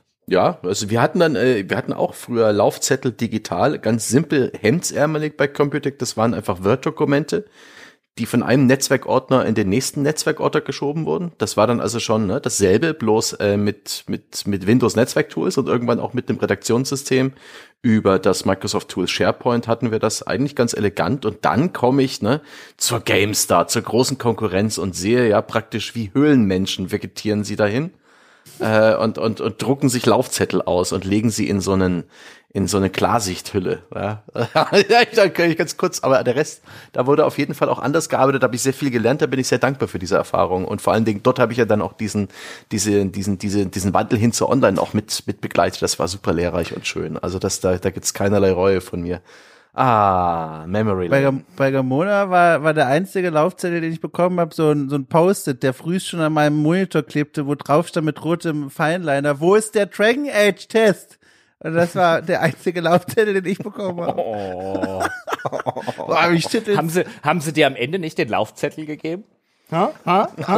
Nee, noch besser, mir, mir hat jemand anderes gesagt, möchtest du nicht bei uns in Zukunft Laufzettel rumtragen? Da habe ich gesagt, ja, ich komm. Das war, war sehr schön, wurde da, wurde da rausgekauft quasi. Ach, schön. Ja. Schön, schön, schön. Habt ihr auch so, so, eine, so eine Beziehung zu Cheats und sowas? Wie, wie zu. Ich zu wollte gerade fragen, Sebastian, Entschuldige, jetzt bin ich dir reingefallen, aber ich habe gerade vor mir offen, Entschuldige, diesen zweiten Aspekt unseres Themas, verwandt mit den Lösungen eben die Cheats, die kleinen Kützel, die das Spiel so viel anders machen können, wenn man denn will, und habe vor mir gerade die Webseite auf mogelpower.de. Und ich wollte gerade fragen, wer von euch die noch kennt. Und ich habe festgestellt, Mogelpower sieht immer noch genauso aus wie damals gefühlt, als ich es als Teenager angesurft habe. Eine Seite, also Design, äh, also Minimalismus, wenn man so möchte, äh, wirklich Texte mit äh, lilafarbenen Hyperlinks, die man anklicken kann, dann kommt man zu Cheat-Übersichten. Sieht noch exakt so aus und damit habe ich damals äh, Jedi Knight 2 Jedi Outcast äh, gespielt. Fantastisch. Hm. Schön. Ich hatte ja, ne, ich wohnte im, äh, wohnte im tiefsten Osten. Meine Eltern haben sich nicht sofort für so ein Modem breitschlagen lassen und so weiter und so fort. Meine Datenquelle waren die Heft-CDs und DVDs. Und darauf befand sich dann ja auch stets das wunderbare, legendäre Tool Dirty Little Helper. Und das, das war meine Cheatquelle. Unglaublich hässliches Interface, also 90er-Style, aber eben eine, eine Cheats-Sammlung und Liste vom Allerfeinsten. Klingt aber auch ein bisschen nach Internetporno. Äh, Nee, Ja, wie sieht denn das aus? Also wie, ich habe sowas nie gesehen. das war, ein, das, das war ein Programm. Das, ich glaube, in der ersten Version hatte das eher so ein DOS-Interface und das war eine riesige Krass. Datenbank mit, mit Cheats. Also das war einfach nur, ähm, da hast du halt einfach alles bekommen. Und da gab's immer die neueste Version von Dirty Little Helper. Da, da war es also wichtig, alle paar Monate mal diese, diese Heft-CVDs zu kaufen, weil du dann die neueste Version von Dirty Little Helper hattest. Äh, dhl.net, ne, ne, wie, wie der Versender, war das dann auch äh, dlh.net, sorry, ich habe mir bloß die Notizen falsch gemacht. Bernd Wolfgram hat die gegründet, ganz äh, bekannt als Big B, der ist 2015 verstorben und das ist, das ist wirklich legendär. Finde ich krass, dass du das nicht mitbekommen hast. Das ist einfach der Altersunterschied. Ich glaube, du bist ein Tick zu jung dafür, Ja. dass du noch diesen Weg über dieses Tool gehen musstest. Und das war für, für mich und meine Freunde essentiell. Habe auch gerade mal die Google-Bildersuche einfach nur Dirty Little Helper reingejagt und hätte den Inkognito-Modus öffnen sollen. Da fehlten dem Programm jetzt ein paar Informationen, um mir das Richtige anzuzeigen. Ähm, aber ja, nee, kenne ich überhaupt nicht. Also völlig unbekannt. Scheint wirklich dann eine Sache von ein paar Jahren gewesen zu sein, dass es an mir vorbeigerauscht ist. Ja, oder Sozialisierung. Ich, ich, hatte, ich hatte den Eindruck, dass es in der deutschen PC-Szene schon relativ bekannt war, aber ist auch wurscht. Ich fand das jedenfalls super. Für mich waren Cheats damals ja auch irgendwie ähm, legendär gut. Sind auch mit, mit, ganz früh in meinem Gaming habe ich ja immer schon Kontakt mit Cheats gehabt. IDKFA und so weiter, ID, DQD und was es alles gab in den It-Shootern. Ähm, toll. Den Konami-Code? Wer kann den Konami-Code noch auswendig? Oh, diese, Hoch, hoch, runter, runter, links, rechts, links, rechts, B, A, B, A, Start. Haha, der Herr. Oder A, B, A, B, Start. Ah, immer, immerhin, immerhin relativ gut. Der Konami-Code übrigens für die äh, Leute, die jetzt nicht so alt sind wie der Sebastian. Ja, hier äh, ganz kurz äh, erklärt war ein Cheatcode, der in früheren äh, Konami-Spielen, also alte, alter Bauart, ich glaube 1986 gab es den ersten Titel, wenn Ja. ich recht re recherchiert habe, der den Konami-Code äh, verwendet hat. Und das war halt eine Abfolge, die man auf dem Gamepad eingegeben hat für, für einen Cheatcode, der in Konami-Spielen funktioniert hat. Und eigentlich eine ganz interessante Geschichte, dass Konami gesagt hat, pass mal auf, das ist jetzt sozusagen der Cheatcode, der nicht der offizielle oder so, aber wer den halt kennt, der kann den auch in zukünftigen Spielen benutzen, so einfach so als ein Insider. Und später gab es dann natürlich auch das ein oder andere Spiel, das die, das den Code als Easter Egg verwendet hat, ohne ein Konami-Spiel gewesen zu sein. Also das ist wahrscheinlich der berühmteste Cheatcode in der Videospielgeschichte. Und Fun Fact, man macht sich tatsächlich strafbar, wenn man im deutschsprachigen Raum ein Nerdquiz veranstaltet und diese Frage nicht stellt. Äh, mir war das nicht klar. Okay, ich habe hier eigentlich eine Pause für Gelächter eingebaut, aber alles klar, gehen wir einfach weiter. Ich habe nämlich bei meiner Recherche, bei meiner Recherche für unsere tolle The Pod Quiz Extravaganza, ich glaube Folge 250 war das damals, habe ich mich ja in diese öffentliche Bibliothek in Berlin gesetzt. Ja, habe ich jetzt nur gesagt für das Bild, also habe ich wirklich, aber ist ja eigentlich egal. Und habe dann recherchiert, was gibt's denn da draußen so an, an Fragen, die man sich so stellt. Und dieser Konami-Code, der Elendige, der war überall zu finden. In allen Quiz-Templates, wenn es auch nur halbwegs mit Spielen und Games und Nerds und Kram zu tun hat, war der immer zu sehen.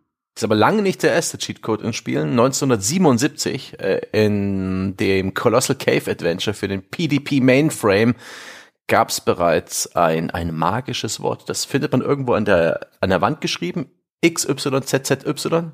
Sissy. Madlon. Achso. Ja, und das ist dann eben auch ein Cheatcode gewesen, ein, ein das magische Wort, das dir irgendwie erlaubt, ermöglicht hat, ein ganzes Stück des Spiels zu überspringen.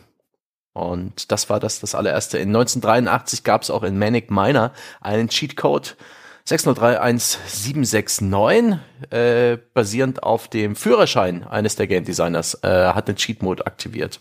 Und dann erst 86 kam der Konami-Code. Das war eine schöne Zeit, als äh, so Cheatcodes noch omnipräsent waren, als man ein Spiel nicht bloß, und das ist ja dann irgendwann weggegangen, als man ein Spiel spiel, gespielt hat und dann auch irgendwie mit Cheatcodes kaputt machen konnte, den magischen Vorhang zur Seite ziehen konnte. Ich mochte insbesondere diese No-Clip-Modi in den Shootern gern, wo ich dann einfach durch die Wände durchgeflogen bin und so einen richtigen Gespür für die für das Aussehen und die Komplexität der Maps bekommen habe, so ein bisschen hinter die Kulissen schauen konnte.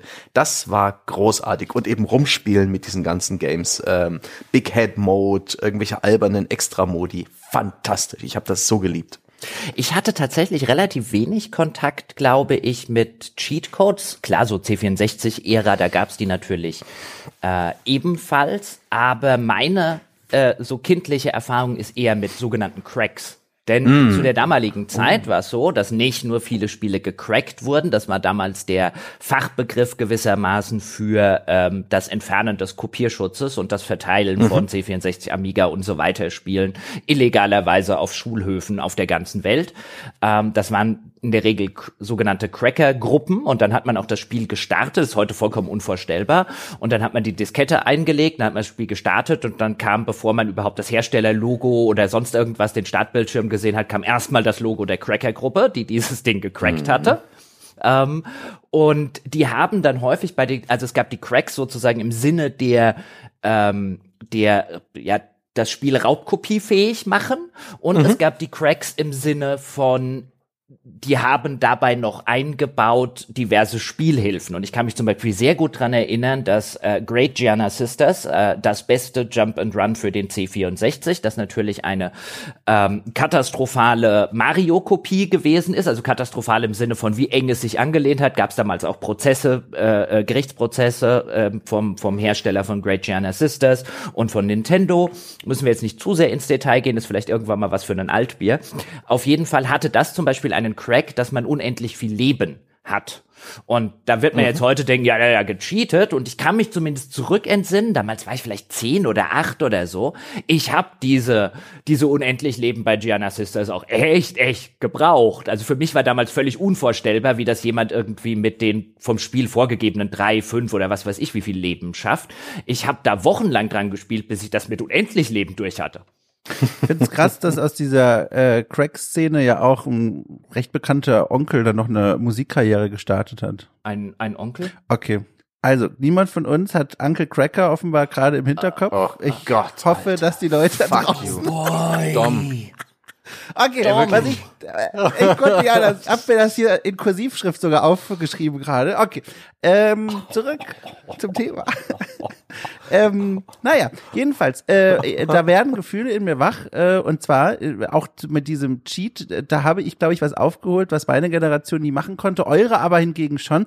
Ich höre immer wieder in Podcasts, wo Eltern, ältere Menschen über ihre Spielerfahrung sprechen, dass man da offenbar Programmierzeilen abgetippt hat aus irgendwelchen ominösen Zeitschriften und dann hatte man am Ende, wenn man sich nicht vertippt hatte, ein Spiel auf dem Bildschirm. Das ist eine Welt, die kenne ich so nicht mehr, aber ich bin dem nahe gekommen im Jahr 2002 und mit mir viele äh, Genossinnen und Genossen auch aus dem Geburtsjahr 1989, wenn sie nämlich Jedi Knight 2 Jedi Outcast gespielt haben, weil dort musste man eine Taste auf der auf der Tastatur drücken über dem Tab äh, und öffnete damit eine Ingame-Konsole. Und das war schon mal das erste Mal, wo man sich fühlte wie ein Hacker und jemand, wo die Polizei jetzt schon durchs Fenster gleich reinschaut. Da öffnete sich so eine Konsole und dann konnte man da diverse Cheats eben eingeben, die massiv das Spiel verändern konnte, also vom reinen Springen in Level, die am Ende des Spiels liegen, bis hin zu, und das war der Knaller, dass man sich ein Lichtschwert in die Hände gibt. Und Menschen, die das Spiel gespielt haben, wissen, Jedi Knight 2 Jedi Outcast hatte nur eine einzige Schwäche, und zwar, dass das Spiel stundenlang sich äh, enervierte ohne Lichtschwert. Es ging erstmal darum, die Figur Kyle Katan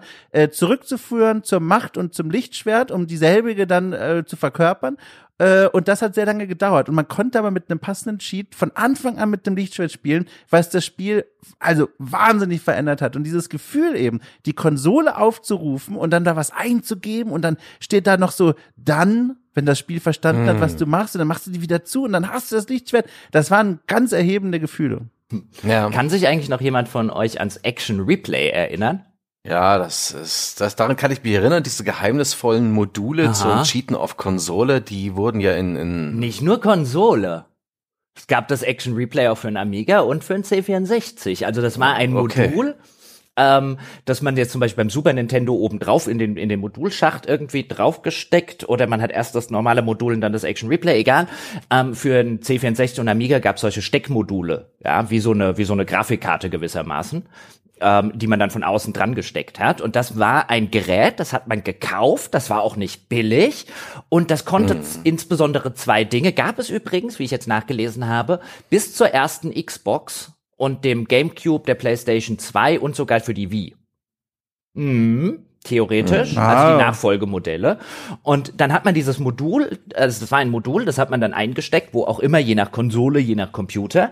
Und das konnte im Wesentlichen zwei Dinge. Es konnte erstens abspeichern, während man gespielt hat. Und wir reden hier über eine Ära, in dem häufig das Speichern äh, nur an, an bestimmten Stellen oder in einem bestimmten Kontext in irgendeiner Form möglich war. Also gerade berühmtermaßen bei den japanischen Rollenspielen zum Beispiel, wenn du nicht am Speicherpunkt warst, konntest du halt auch einfach nicht abspeichern.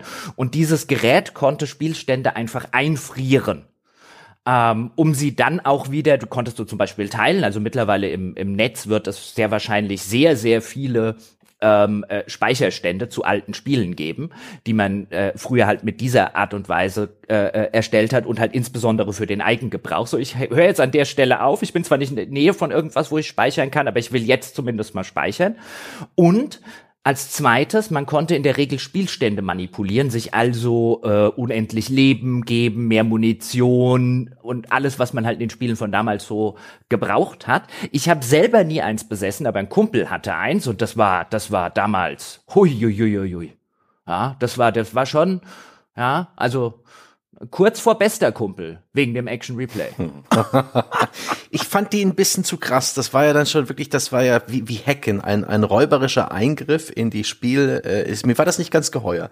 Hat mich auch an diese Hex-Editoren erinnert. Das war ja was ähnliches. Da hast du praktisch in den, in den Safe Games deiner PC-Spiele rumgeschnüffelt nach irgendwelchen Werten, die du verändert hast. Und da hast du geguckt, was das jetzt für ein Wert war. Ja, könnte, könnte deine Lebensenergie gewesen sein, könnte auch irgendwas anderes sein. So hat man denn eben seine, seine PC-Spiele krass modifizieren können. Und ich fand das dann mega langweilig, weil ich habe mir die Dinger nicht gekauft, die waren mir zu teuer.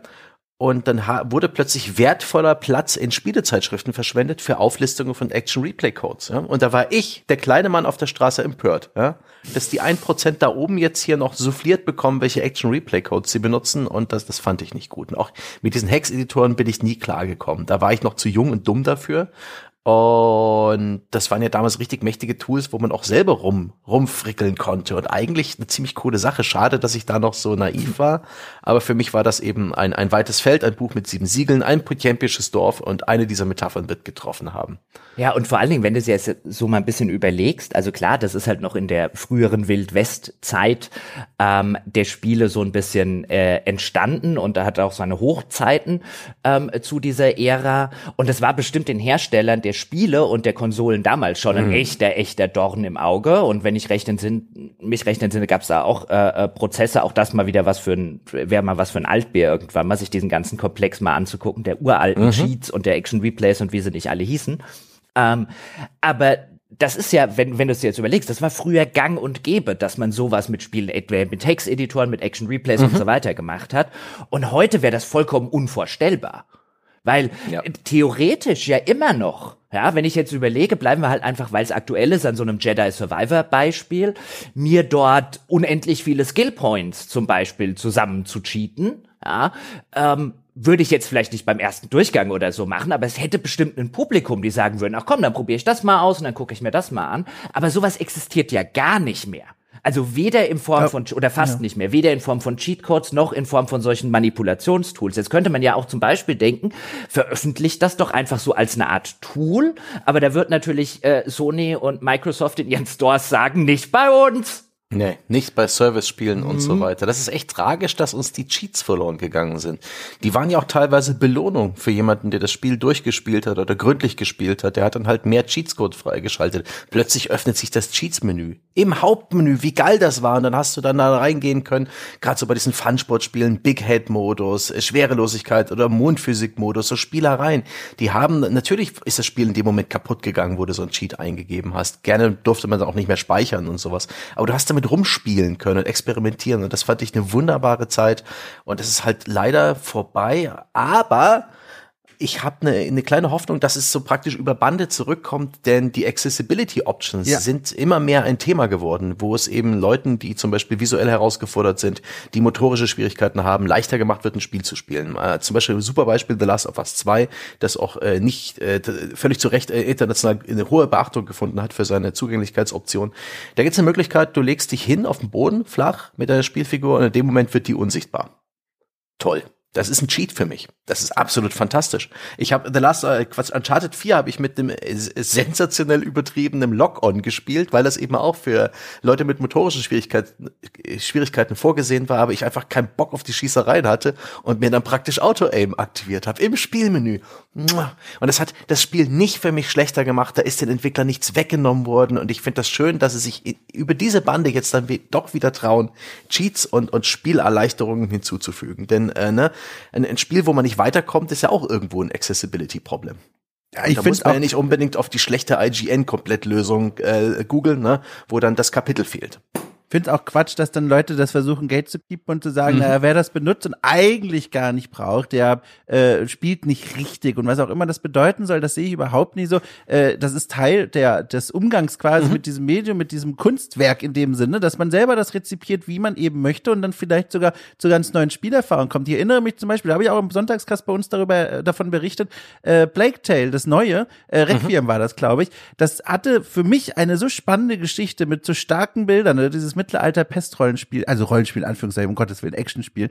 Ähm, super spannende Geschichte, tolle Bilder. Ich wollte ganz dringend wissen, wie es weitergeht. Also wirklich, aber mhm. es gab immer wieder diese furchtbaren Schleichpassagen, die diese Philosophie hatten. Wirst du gesehen, dann stirbst du und startest von vorne. Und ganz ehrlich, Leute, also nach zehn Stunden oder was, oder, oder acht, habe ich davon genug und muss das nicht nochmal machen. Und dann gab es mhm. ja zum Glück diesen Unverwundbarkeitsmodus, den man einfach in Optionen anstellen konnte. Und dann konnte man einfach durch diese Level durchlaufen. Die Wachen haben immer noch versucht, einen anzugreifen, aber dieses Schwert hat mir nicht mehr weh. Und das war für mich so eine Bereicherung und ich war so froh darum. Also ich bin froh, dass dieser Trend an Fahrt gewinnt. Mhm. Nicht nur natürlich wegen der Accessibility für die Menschen, die wirklich darauf angewiesen sind, sondern auch für die Menschen, die einfach sagen, nö, ihr habt jetzt gerade kein Interesse mehr an diesem Schleichlevel. Ich will einfach wissen, wie das Spiel weitergeht. Ist halt so ein bisschen ich verstehe da so ein bisschen beide Seiten. Insofern, jetzt nehmen wir zum Beispiel mal Elden Ring als Beispiel. Ja, wenn jetzt Elden Ring einen eingebauten Cheatcode hätte, ja, du kriegst alle Waffen im Spiel und äh, äh, bist unverwundbar und hast alle Ausrüstungsgegenstände und so weiter, dann wäre bestimmt eine gehörige Fraktion ähm, der, der Souls und Elden Ring Fans so ein bisschen auf die Barrikade gegangen oder wenn es jetzt ein Easy Mode, das wird ja immer mal wieder diskutiert. Und ich verstehe da so beide Seiten ein bisschen, nämlich einmal die Seite, die halt sagt, aber lass mich das Spiel doch einfach so spielen, wie ich das gerade gerne möchte. Und ich möchte vielleicht keine Herausforderung, ich möchte mir die Welt angucken, ähm, ich möchte mir das Lore zusammenpuzzeln und diese, diese bockschweren Kämpfe, auf die habe ich gar keine große Lust. Warum zwingt ihr mich denn dazu? Ähm, und, und haltet mir da das Spiel, das ich spielen will, so eigentlich vor. Und andererseits ist es natürlich vielleicht auch aus den Gründen, die ich am Anfang genannt habe, nämlich quasi, weißt du, wenn du einmal sozusagen deine Defensivposition aufgibst, äh, dann dann er, erlebst du halt sehr schnell, ja, wie jetzt bei den Spielen, wo ich dann sage, wenn ich einmal in eine Lösung reingucke, dann gucke ich ständig in eine Lösung rein. Mm. Ähm, und dann entzauberst du sozusagen das Spiel so ein bisschen. Ähm, und diese Fraktion, die dann ja auch sagt, so ein, ja, aber es ist doch okay, weißt du, gibt ja auch genug Spiele, die solche Optionen haben. Dann darf es doch auch mal ein Spiel geben, das halt diesen Anspruch halt einfach hat und einfach sagt ein, ich bin jetzt halt so schwierig für äh, den Otto Normalspieler, dann bin ich halt vielleicht nicht sein Spiel oder der muss sich da halt reinfuchsen. Ich finde, ich fände es auch, glaube ich, ein bisschen schade, wenn es diese, wenn die Accessibility Options irgendwann dazu führen würden, dass es gar keine Spiele mehr wie Elden Ring gibt, die man sich halt einfach erarbeiten sozusagen muss. Ich verstehe aber auch die andere Seite, die halt einfach sagt, warum lassen mich die Spiele nicht so spielen, wie ich sie gerne hätte. Ich glaube, da gibt's kein richtig und kein falsch. Ich verstehe irgendwie beide Seiten. Hm. Ich, ich denke, es ist sowas wie Hausrecht gilt einfach, was der Spieldesigner sich da denkt. Das würde ich einfach akzeptieren. Also wenn er die Hidetaka, äh, wie heißt er nochmal, Miyazaki, ähm, von, von From Software sagt beim nächsten Elden Ring, mein Gott, Accessibility Options, wenn du willst, bist du unverwundbar. Ich will, ich, auf den Shitstorm wäre ich halt gespannt. Oh, da würde ich mit großem Popcorn durch die Foren und Kommentarbereiche gehen. Ja. Oh, da geifert er wieder, mein Gott. ich würde, ich würde es aber vollkommen hinnehmen und ich bin auch der Meinung, äh, Accessibility ist ja nicht aus, äh, automatisch dann gleich äh, äh, leicht zu missbrauchen. Man kann ja auch einen Elden Ring immer noch zugänglicher machen, denke ich, für Leute mit motorischen oder mit äh, mit mit, mit äh, Sehbehinderung oder Problemen oder akustisch. Da geht sicherlich noch was und muss auch nicht sein. Ich, das Ding hat ja so seinen, äh, seinen Reiz dadurch, dass man sich eben den Sieg da erkämpft und ich kann sehr gut verstehen, warum ein Game Designer da exakt nichts tut, was diesen, was diesen Ruf, diesen Reiz äh, verändern könnte. Denen ist das schon sicherlich klar. Und, aber die Diskussion, ne, braucht, braucht Elden Ring ein Easy Mode? Herrlich, herrlich.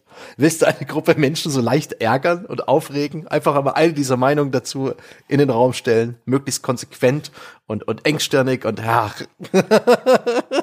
Ja, ich finde auch, ne? Also man sollte eigentlich Cheats und Komplettlösungen verbieten, weil es entwertet meinen Triumph über ein Spiel, wenn andere Leute Komplettlösungen benutzen. Wehe, das macht mal Sp äh, Schule und Online-Redaktion äh, vieler Jahre äh, machen mhm. daraus ein Geschäftsmodell. Das wird mich richtig ärgern, weil das würde mein Spielerlebnis wirklich schmälern. Kleinen Spiegel vorgehalten, liebe Leute. Ihr merkt, ne, das Argument zieht nie so richtig, aber das ist ein anderer Podcast. Mhm. Wobei das ja eine interessante Diskussion ist, weißt du, wie, wie viel ist denn noch zulässig sozusagen? Ähm, ist man nur der, ist man nur der wahre Elden Ring Spieler jetzt zum Beispiel, wenn man auch nie mal in irgendeinen Guide für irgendwas geguckt hat oder oder sonst was? Also muss man das wirklich, ähm, um um richtige Spieler zu sein, muss man das wirklich komplett durchgespielt haben, ohne ein einziges irgendwie einen einzigen Tipp oder sich einen einzig, äh, einzigen Trick geholt zu haben? Oder das ist das ist noch okay, da mal zu gucken, aber das andere dann wiederum nicht? Ja. Also man ist richtiger Elden Ring Spieler oder Spielerin, wenn man Elden Ring gespielt hat. Da endet eigentlich schon die der der Punkt. Also alles andere ist doch Quatsch. Das ist doch dann ein der Versuch, sich äh, herauszustellen mit einer Beschreibung, dass man selbst den wahren Kern eines Spiels gefunden und ergründen und genauso gespielt hat. Das halte ich für Quatsch. Ja, aber das ist ja das, was du halt überall oder an vielen Orten siehst. Also dieses Ich bin mehr Hardcore als du. Dieses Ich bin der echtere ja, das ist Fan. Überall Quatsch. Ja, ja, genau. Weißt du, das sagen mir aber auch zum Beispiel Fußballfans. Ich habe jetzt eine Dauerkarte für die Eintracht, aber ich fahre auf keine Auswärtsspiele. Ja, und die ja, Leute, da gibt es natürlich Leute, die nicht nur die Dauerkarte für die Heimspiele haben, sondern auf jedes Auswärtsspiel fahren und dir dann erklären, dass du eigentlich kein richtiger Fan bist, wenn du nicht auch mit zu Union Berlin oder so an einem Samstag fährst. Und ich denke mir da ein, ey, whatever floats your boat und so. Ja, jeder wie er möchte, aber das hat für mich keinerlei Aussage darüber, wer der bessere Fan von ja. uns beiden ist. Ja, exakt. Sehr schön. Ja, aber das macht der Mensch, glaube ich, schon seit tausenden Jahren, diese Art von Vergleiche. Abgrenzung, klar, Gruppenidentität und so. Ja, aber ich, ich finde es ganz nett, wie auch Spiele so, es geht hier so ein bisschen um, um Zugänglichkeits- und Cheats. Um, früher haben wir die gebraucht. Mehr als heute. Heute sind Spiele sehr viel leichter geworden. Ähm, sie bieten uns zum Beispiel adaptive Schwierigkeitsgrade. Das ist auch schön gewesen in den letzten Jahren. Ich glaube auch Plague Tale, da konntest du ja einstellen, ne? Schleichen, ja, Kämpfen ja. und Rätsel in verschiedenen, äh, in verschiedenen Ausformungen. Andere Spiele fragen dich, äh, willst, du, willst du die Story einfach nur spielen? Wir geben dir so ein bisschen Gameplay, aber das ist einfach. Oder willst du eine Herausforderung? Und du kannst das oder wirklich im Detail in verschiedenen Spielbestandteilen herumfummeln, also wirklich die, die Spielmechanik verändern und deren Gewichtung. Das finde ich hochinteressant und ich finde auch sehr gut, so es gab Experimente, das Alone in the Dark Dark für die PS3 damals hat zum Beispiel eine Kapitelstruktur gehabt. Und du konntest jedes Kapitel einfach dann vorspulen. Also wenn du jetzt nicht weitergekommen bist in dem Kapitel, hast du die Fast-Forward-Taste im Menü gedrückt und warst beim nächsten. Das war mhm. ganz wild. Oder Nintendo hat eben auch inzwischen für viele seiner Jump'n'Runs ähm, wenn man oft genug scheitert, spielt sich das Spiel dann für dich allein. Oh, mit so einem weißen Mario, der dann den Level allein durchspielt für dich und den auch beendet und dann, äh, dann ist der geschafft. Musst oft genug scheitern dafür. Äh, das fand ich auch alles ganz schön. Also es gibt durchaus Möglichkeiten und auch Gründe, warum Cheats heute nicht mehr so dominant und, und so, so, so, so sichtbar sind, aber so allein als Spielzeug, als kreatives, äh, als Kreativ-Sandbox-Werkzeug finde ich sie, sind fantastisch. Ich ich finde, ich finde auch mal Sachen vorzuspulen. Also ich meine, so habe ich Command Conquer und Warcraft mhm. 3 gespielt. Mit dem Cheat mm. den, das, das Gameplay übersprungen, weil ich wollte ja die geilen Zwischensequenzen sehen. Wissen, wie die Geschichte mm. weitergeht. Ich will ja das scheiß Echtzeitstrategiespiel nicht spielen. Ja, ja. Nee, das ist schon, ist schon, ist schon witzig. Ist ein anderer, ist ein anderer Zugang zum Spiel. Ich habe in den letzten Jahren sehr wenig mit sowas gearbeitet. Ne? So, es hat sich jetzt bei mir etabliert, seit es dieses äh, Content Piece gibt, das jetzt oft genannte hier zehn Dinge, die ich gerne vorher gewusst hätte. Aber in den letzten, so seit PS4, seit der PS4-Ära haben die Spiele sich alle mir so einfach erschlossen und auch so wenig Luft gehabt, so wenig Raum für irgendwie, für, für Cheats oder Secrets und so weiter. Das ist dann schon, schon fast ein bisschen verloren gegangen. Ich finde es ich find's auch übrigens schön, wie, wie schnell auch solche Content-Pieces heute entstehen. Ich habe zum Beispiel bei dem schon angesprochenen mhm. Jedi Survivor irgendwann, ja, nach zehn Stunden oder so, war ich neugierig. Da gibt's ja verschiedene ähm, Lichtschwert-Modi. Äh, also du kannst mit einem mhm. Lichtschwert, mit so einem Doppellichtschwert, mit zwei Lichtschwertern, also eins in jeder Hand und, und, und, und auch jetzt neu zum Beispiel ein Lichtschwert und ein Blaster in der Hand zum Beispiel. Und die mhm. haben jeweils ihre eigenen Skillbäume, also du musst dich oder solltest dich bestimmt auf was spezialisieren. Und bei solchen Spielen interessiert es mich dann immer, wenn ich die so zehn Stunden gespielt habe, für mich so meinen Modi rausgefunden und dann mal zu googeln, was ist denn der beste Stance, wie sie im Spiel heißen, der Lichtschwerter. Mhm. und ich glaube, wenn ich Game Designer wäre, würde ich das sofort googeln und anscheinend, ich würde tippen, hat Jedi Survivor in der Hinsicht zumindest alles richtig gemacht, weil die, die eine Seite, die in, in der inbrünstigen Überzeugung schreibt, Stance XY ist mit Abstand der Beste im ganzen Spiel. Ja, mach dich mit den anderen nicht rum. Dann gehst du auf Seite B und die sagt, na, Stance Z ist der mit weitem Abstand Beste. Und ich habe so viel verschiedene ähm, äh, völlig überzeugte Seiten und teilweise auch Reddit-Kommentare gelesen, wo ich mir gedacht habe, okay, da scheint der scheint der Game Designer was richtig gemacht zu haben. Ja, sehr gut, ja. Lichtschwert mit Blaster, Jochen. Äh, nein! Ich habe schon. Nein, nein, nein, Moment. Um Gottes Willen. Ich lass den Satz zu Ende äh, laufen. Ich wollte nicht sagen, das ist der beste oh. Äh, Stance, sondern es ist unglaublich, dass dieser Stance überhaupt in einem Star Wars Spiel zu finden ist. Aber dazu sprechen wir in einem anderen Podcast. Ich, ich habe mein Dokument schon vorbereitet. Oh, uh, kommt jetzt das, kommt der Lorehammer? Also, das ist nicht die richtige Art, Star Wars Jedi Survivor zu spielen. Oh ja, Mann, ja. oh Mann, oh Mann. Ja. Ähm, was ich sehr schön fand, ist äh, letztens Resident Evil 4 das Remake zu spielen und da habe ich mich wieder dran erinnert, wie, ähm, wie da Cheats praktische Belohnungen sind. Also, dass ich dann eben äh, Cheat-Items bei äh, mehrmaligen Durchspielen freischalte, ne? Die, ähm, die Chicken, die, die Chicken-Mütze, wo Gegner dann weniger aggressiv mir gegenüber sind, die äh, Waffe mit unendlich Munition, Total geil. Das ist ein, eigentlich sind das Cheat-Elemente, die kriege ich da aber als Belohnung für New Game Plus, für mehr, mehr, mehrmaliges Durchspielen. Und das verändert auch die, die Spielerfahrung so deutlich. Das ist echt nett. Das finde ich ein wunderbarer Kompromiss. Cheats als Belohnung.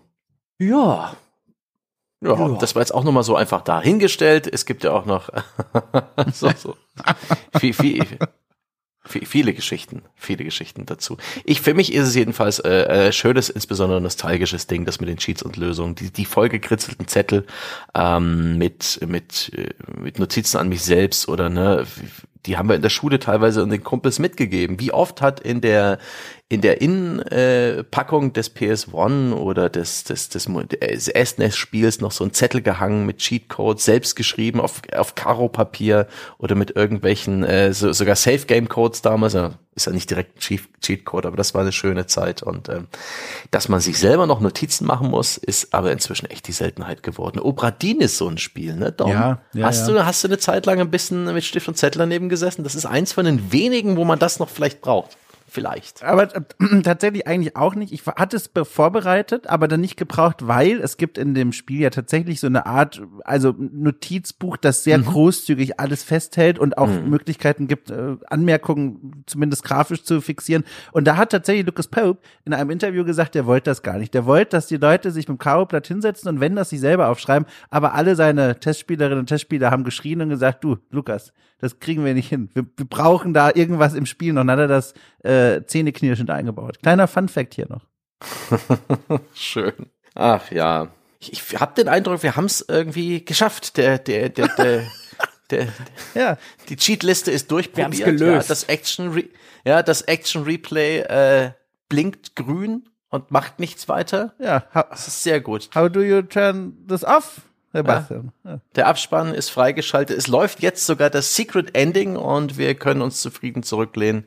Wir haben alles aus diesem Podcast rausgeholt. Das war schön. Das war eine, eine angenehm nostalgische und auch schön äh, bunt gemischte Reise zurück vor allen Dingen in die Welt der Cheats, der Komplettlösung und all solcher Sachen. Und das ist natürlich unsere Perspektive. Eure ist ja vielleicht ganz anders. Wenn ihr da äh, Anekdoten für uns habt oder euch austauschen wollt, schaut doch einfach ins Weltbeste Spieleforum unter forum.gamespodcast.de.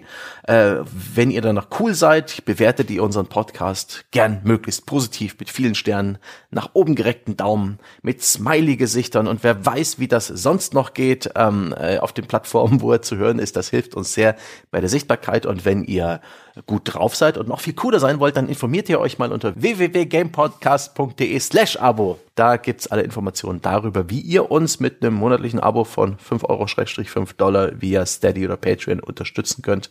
Da gibt's dann das Vollprogramm an Podcasts. Das könnt ihr auch ganz kostenlos auf der eben genannten URL auch schon mal anhören mit älteren Folgen. Und das ist die einzige äh, Einkommensquelle für dieses Projekt. Das ermöglicht uns zu tun, was wir tun, uns hinzusetzen, über Komplettlösung, Cheats und Tipps und Tricks zu sprechen. Äh, und das ist absolut fantastisch, weswegen wir unsere Bäcker von Herzen lieben. Und das war's für diesen Sonntag. Unser alkoholfreies Getränk ist ausgetrunken. Unser Tag äh, beginnt jetzt erst so richtig. Euch wünschen wir einen wunderbaren Sonntag noch und hören uns beim nächsten Sonntagspodcast. Bis dahin.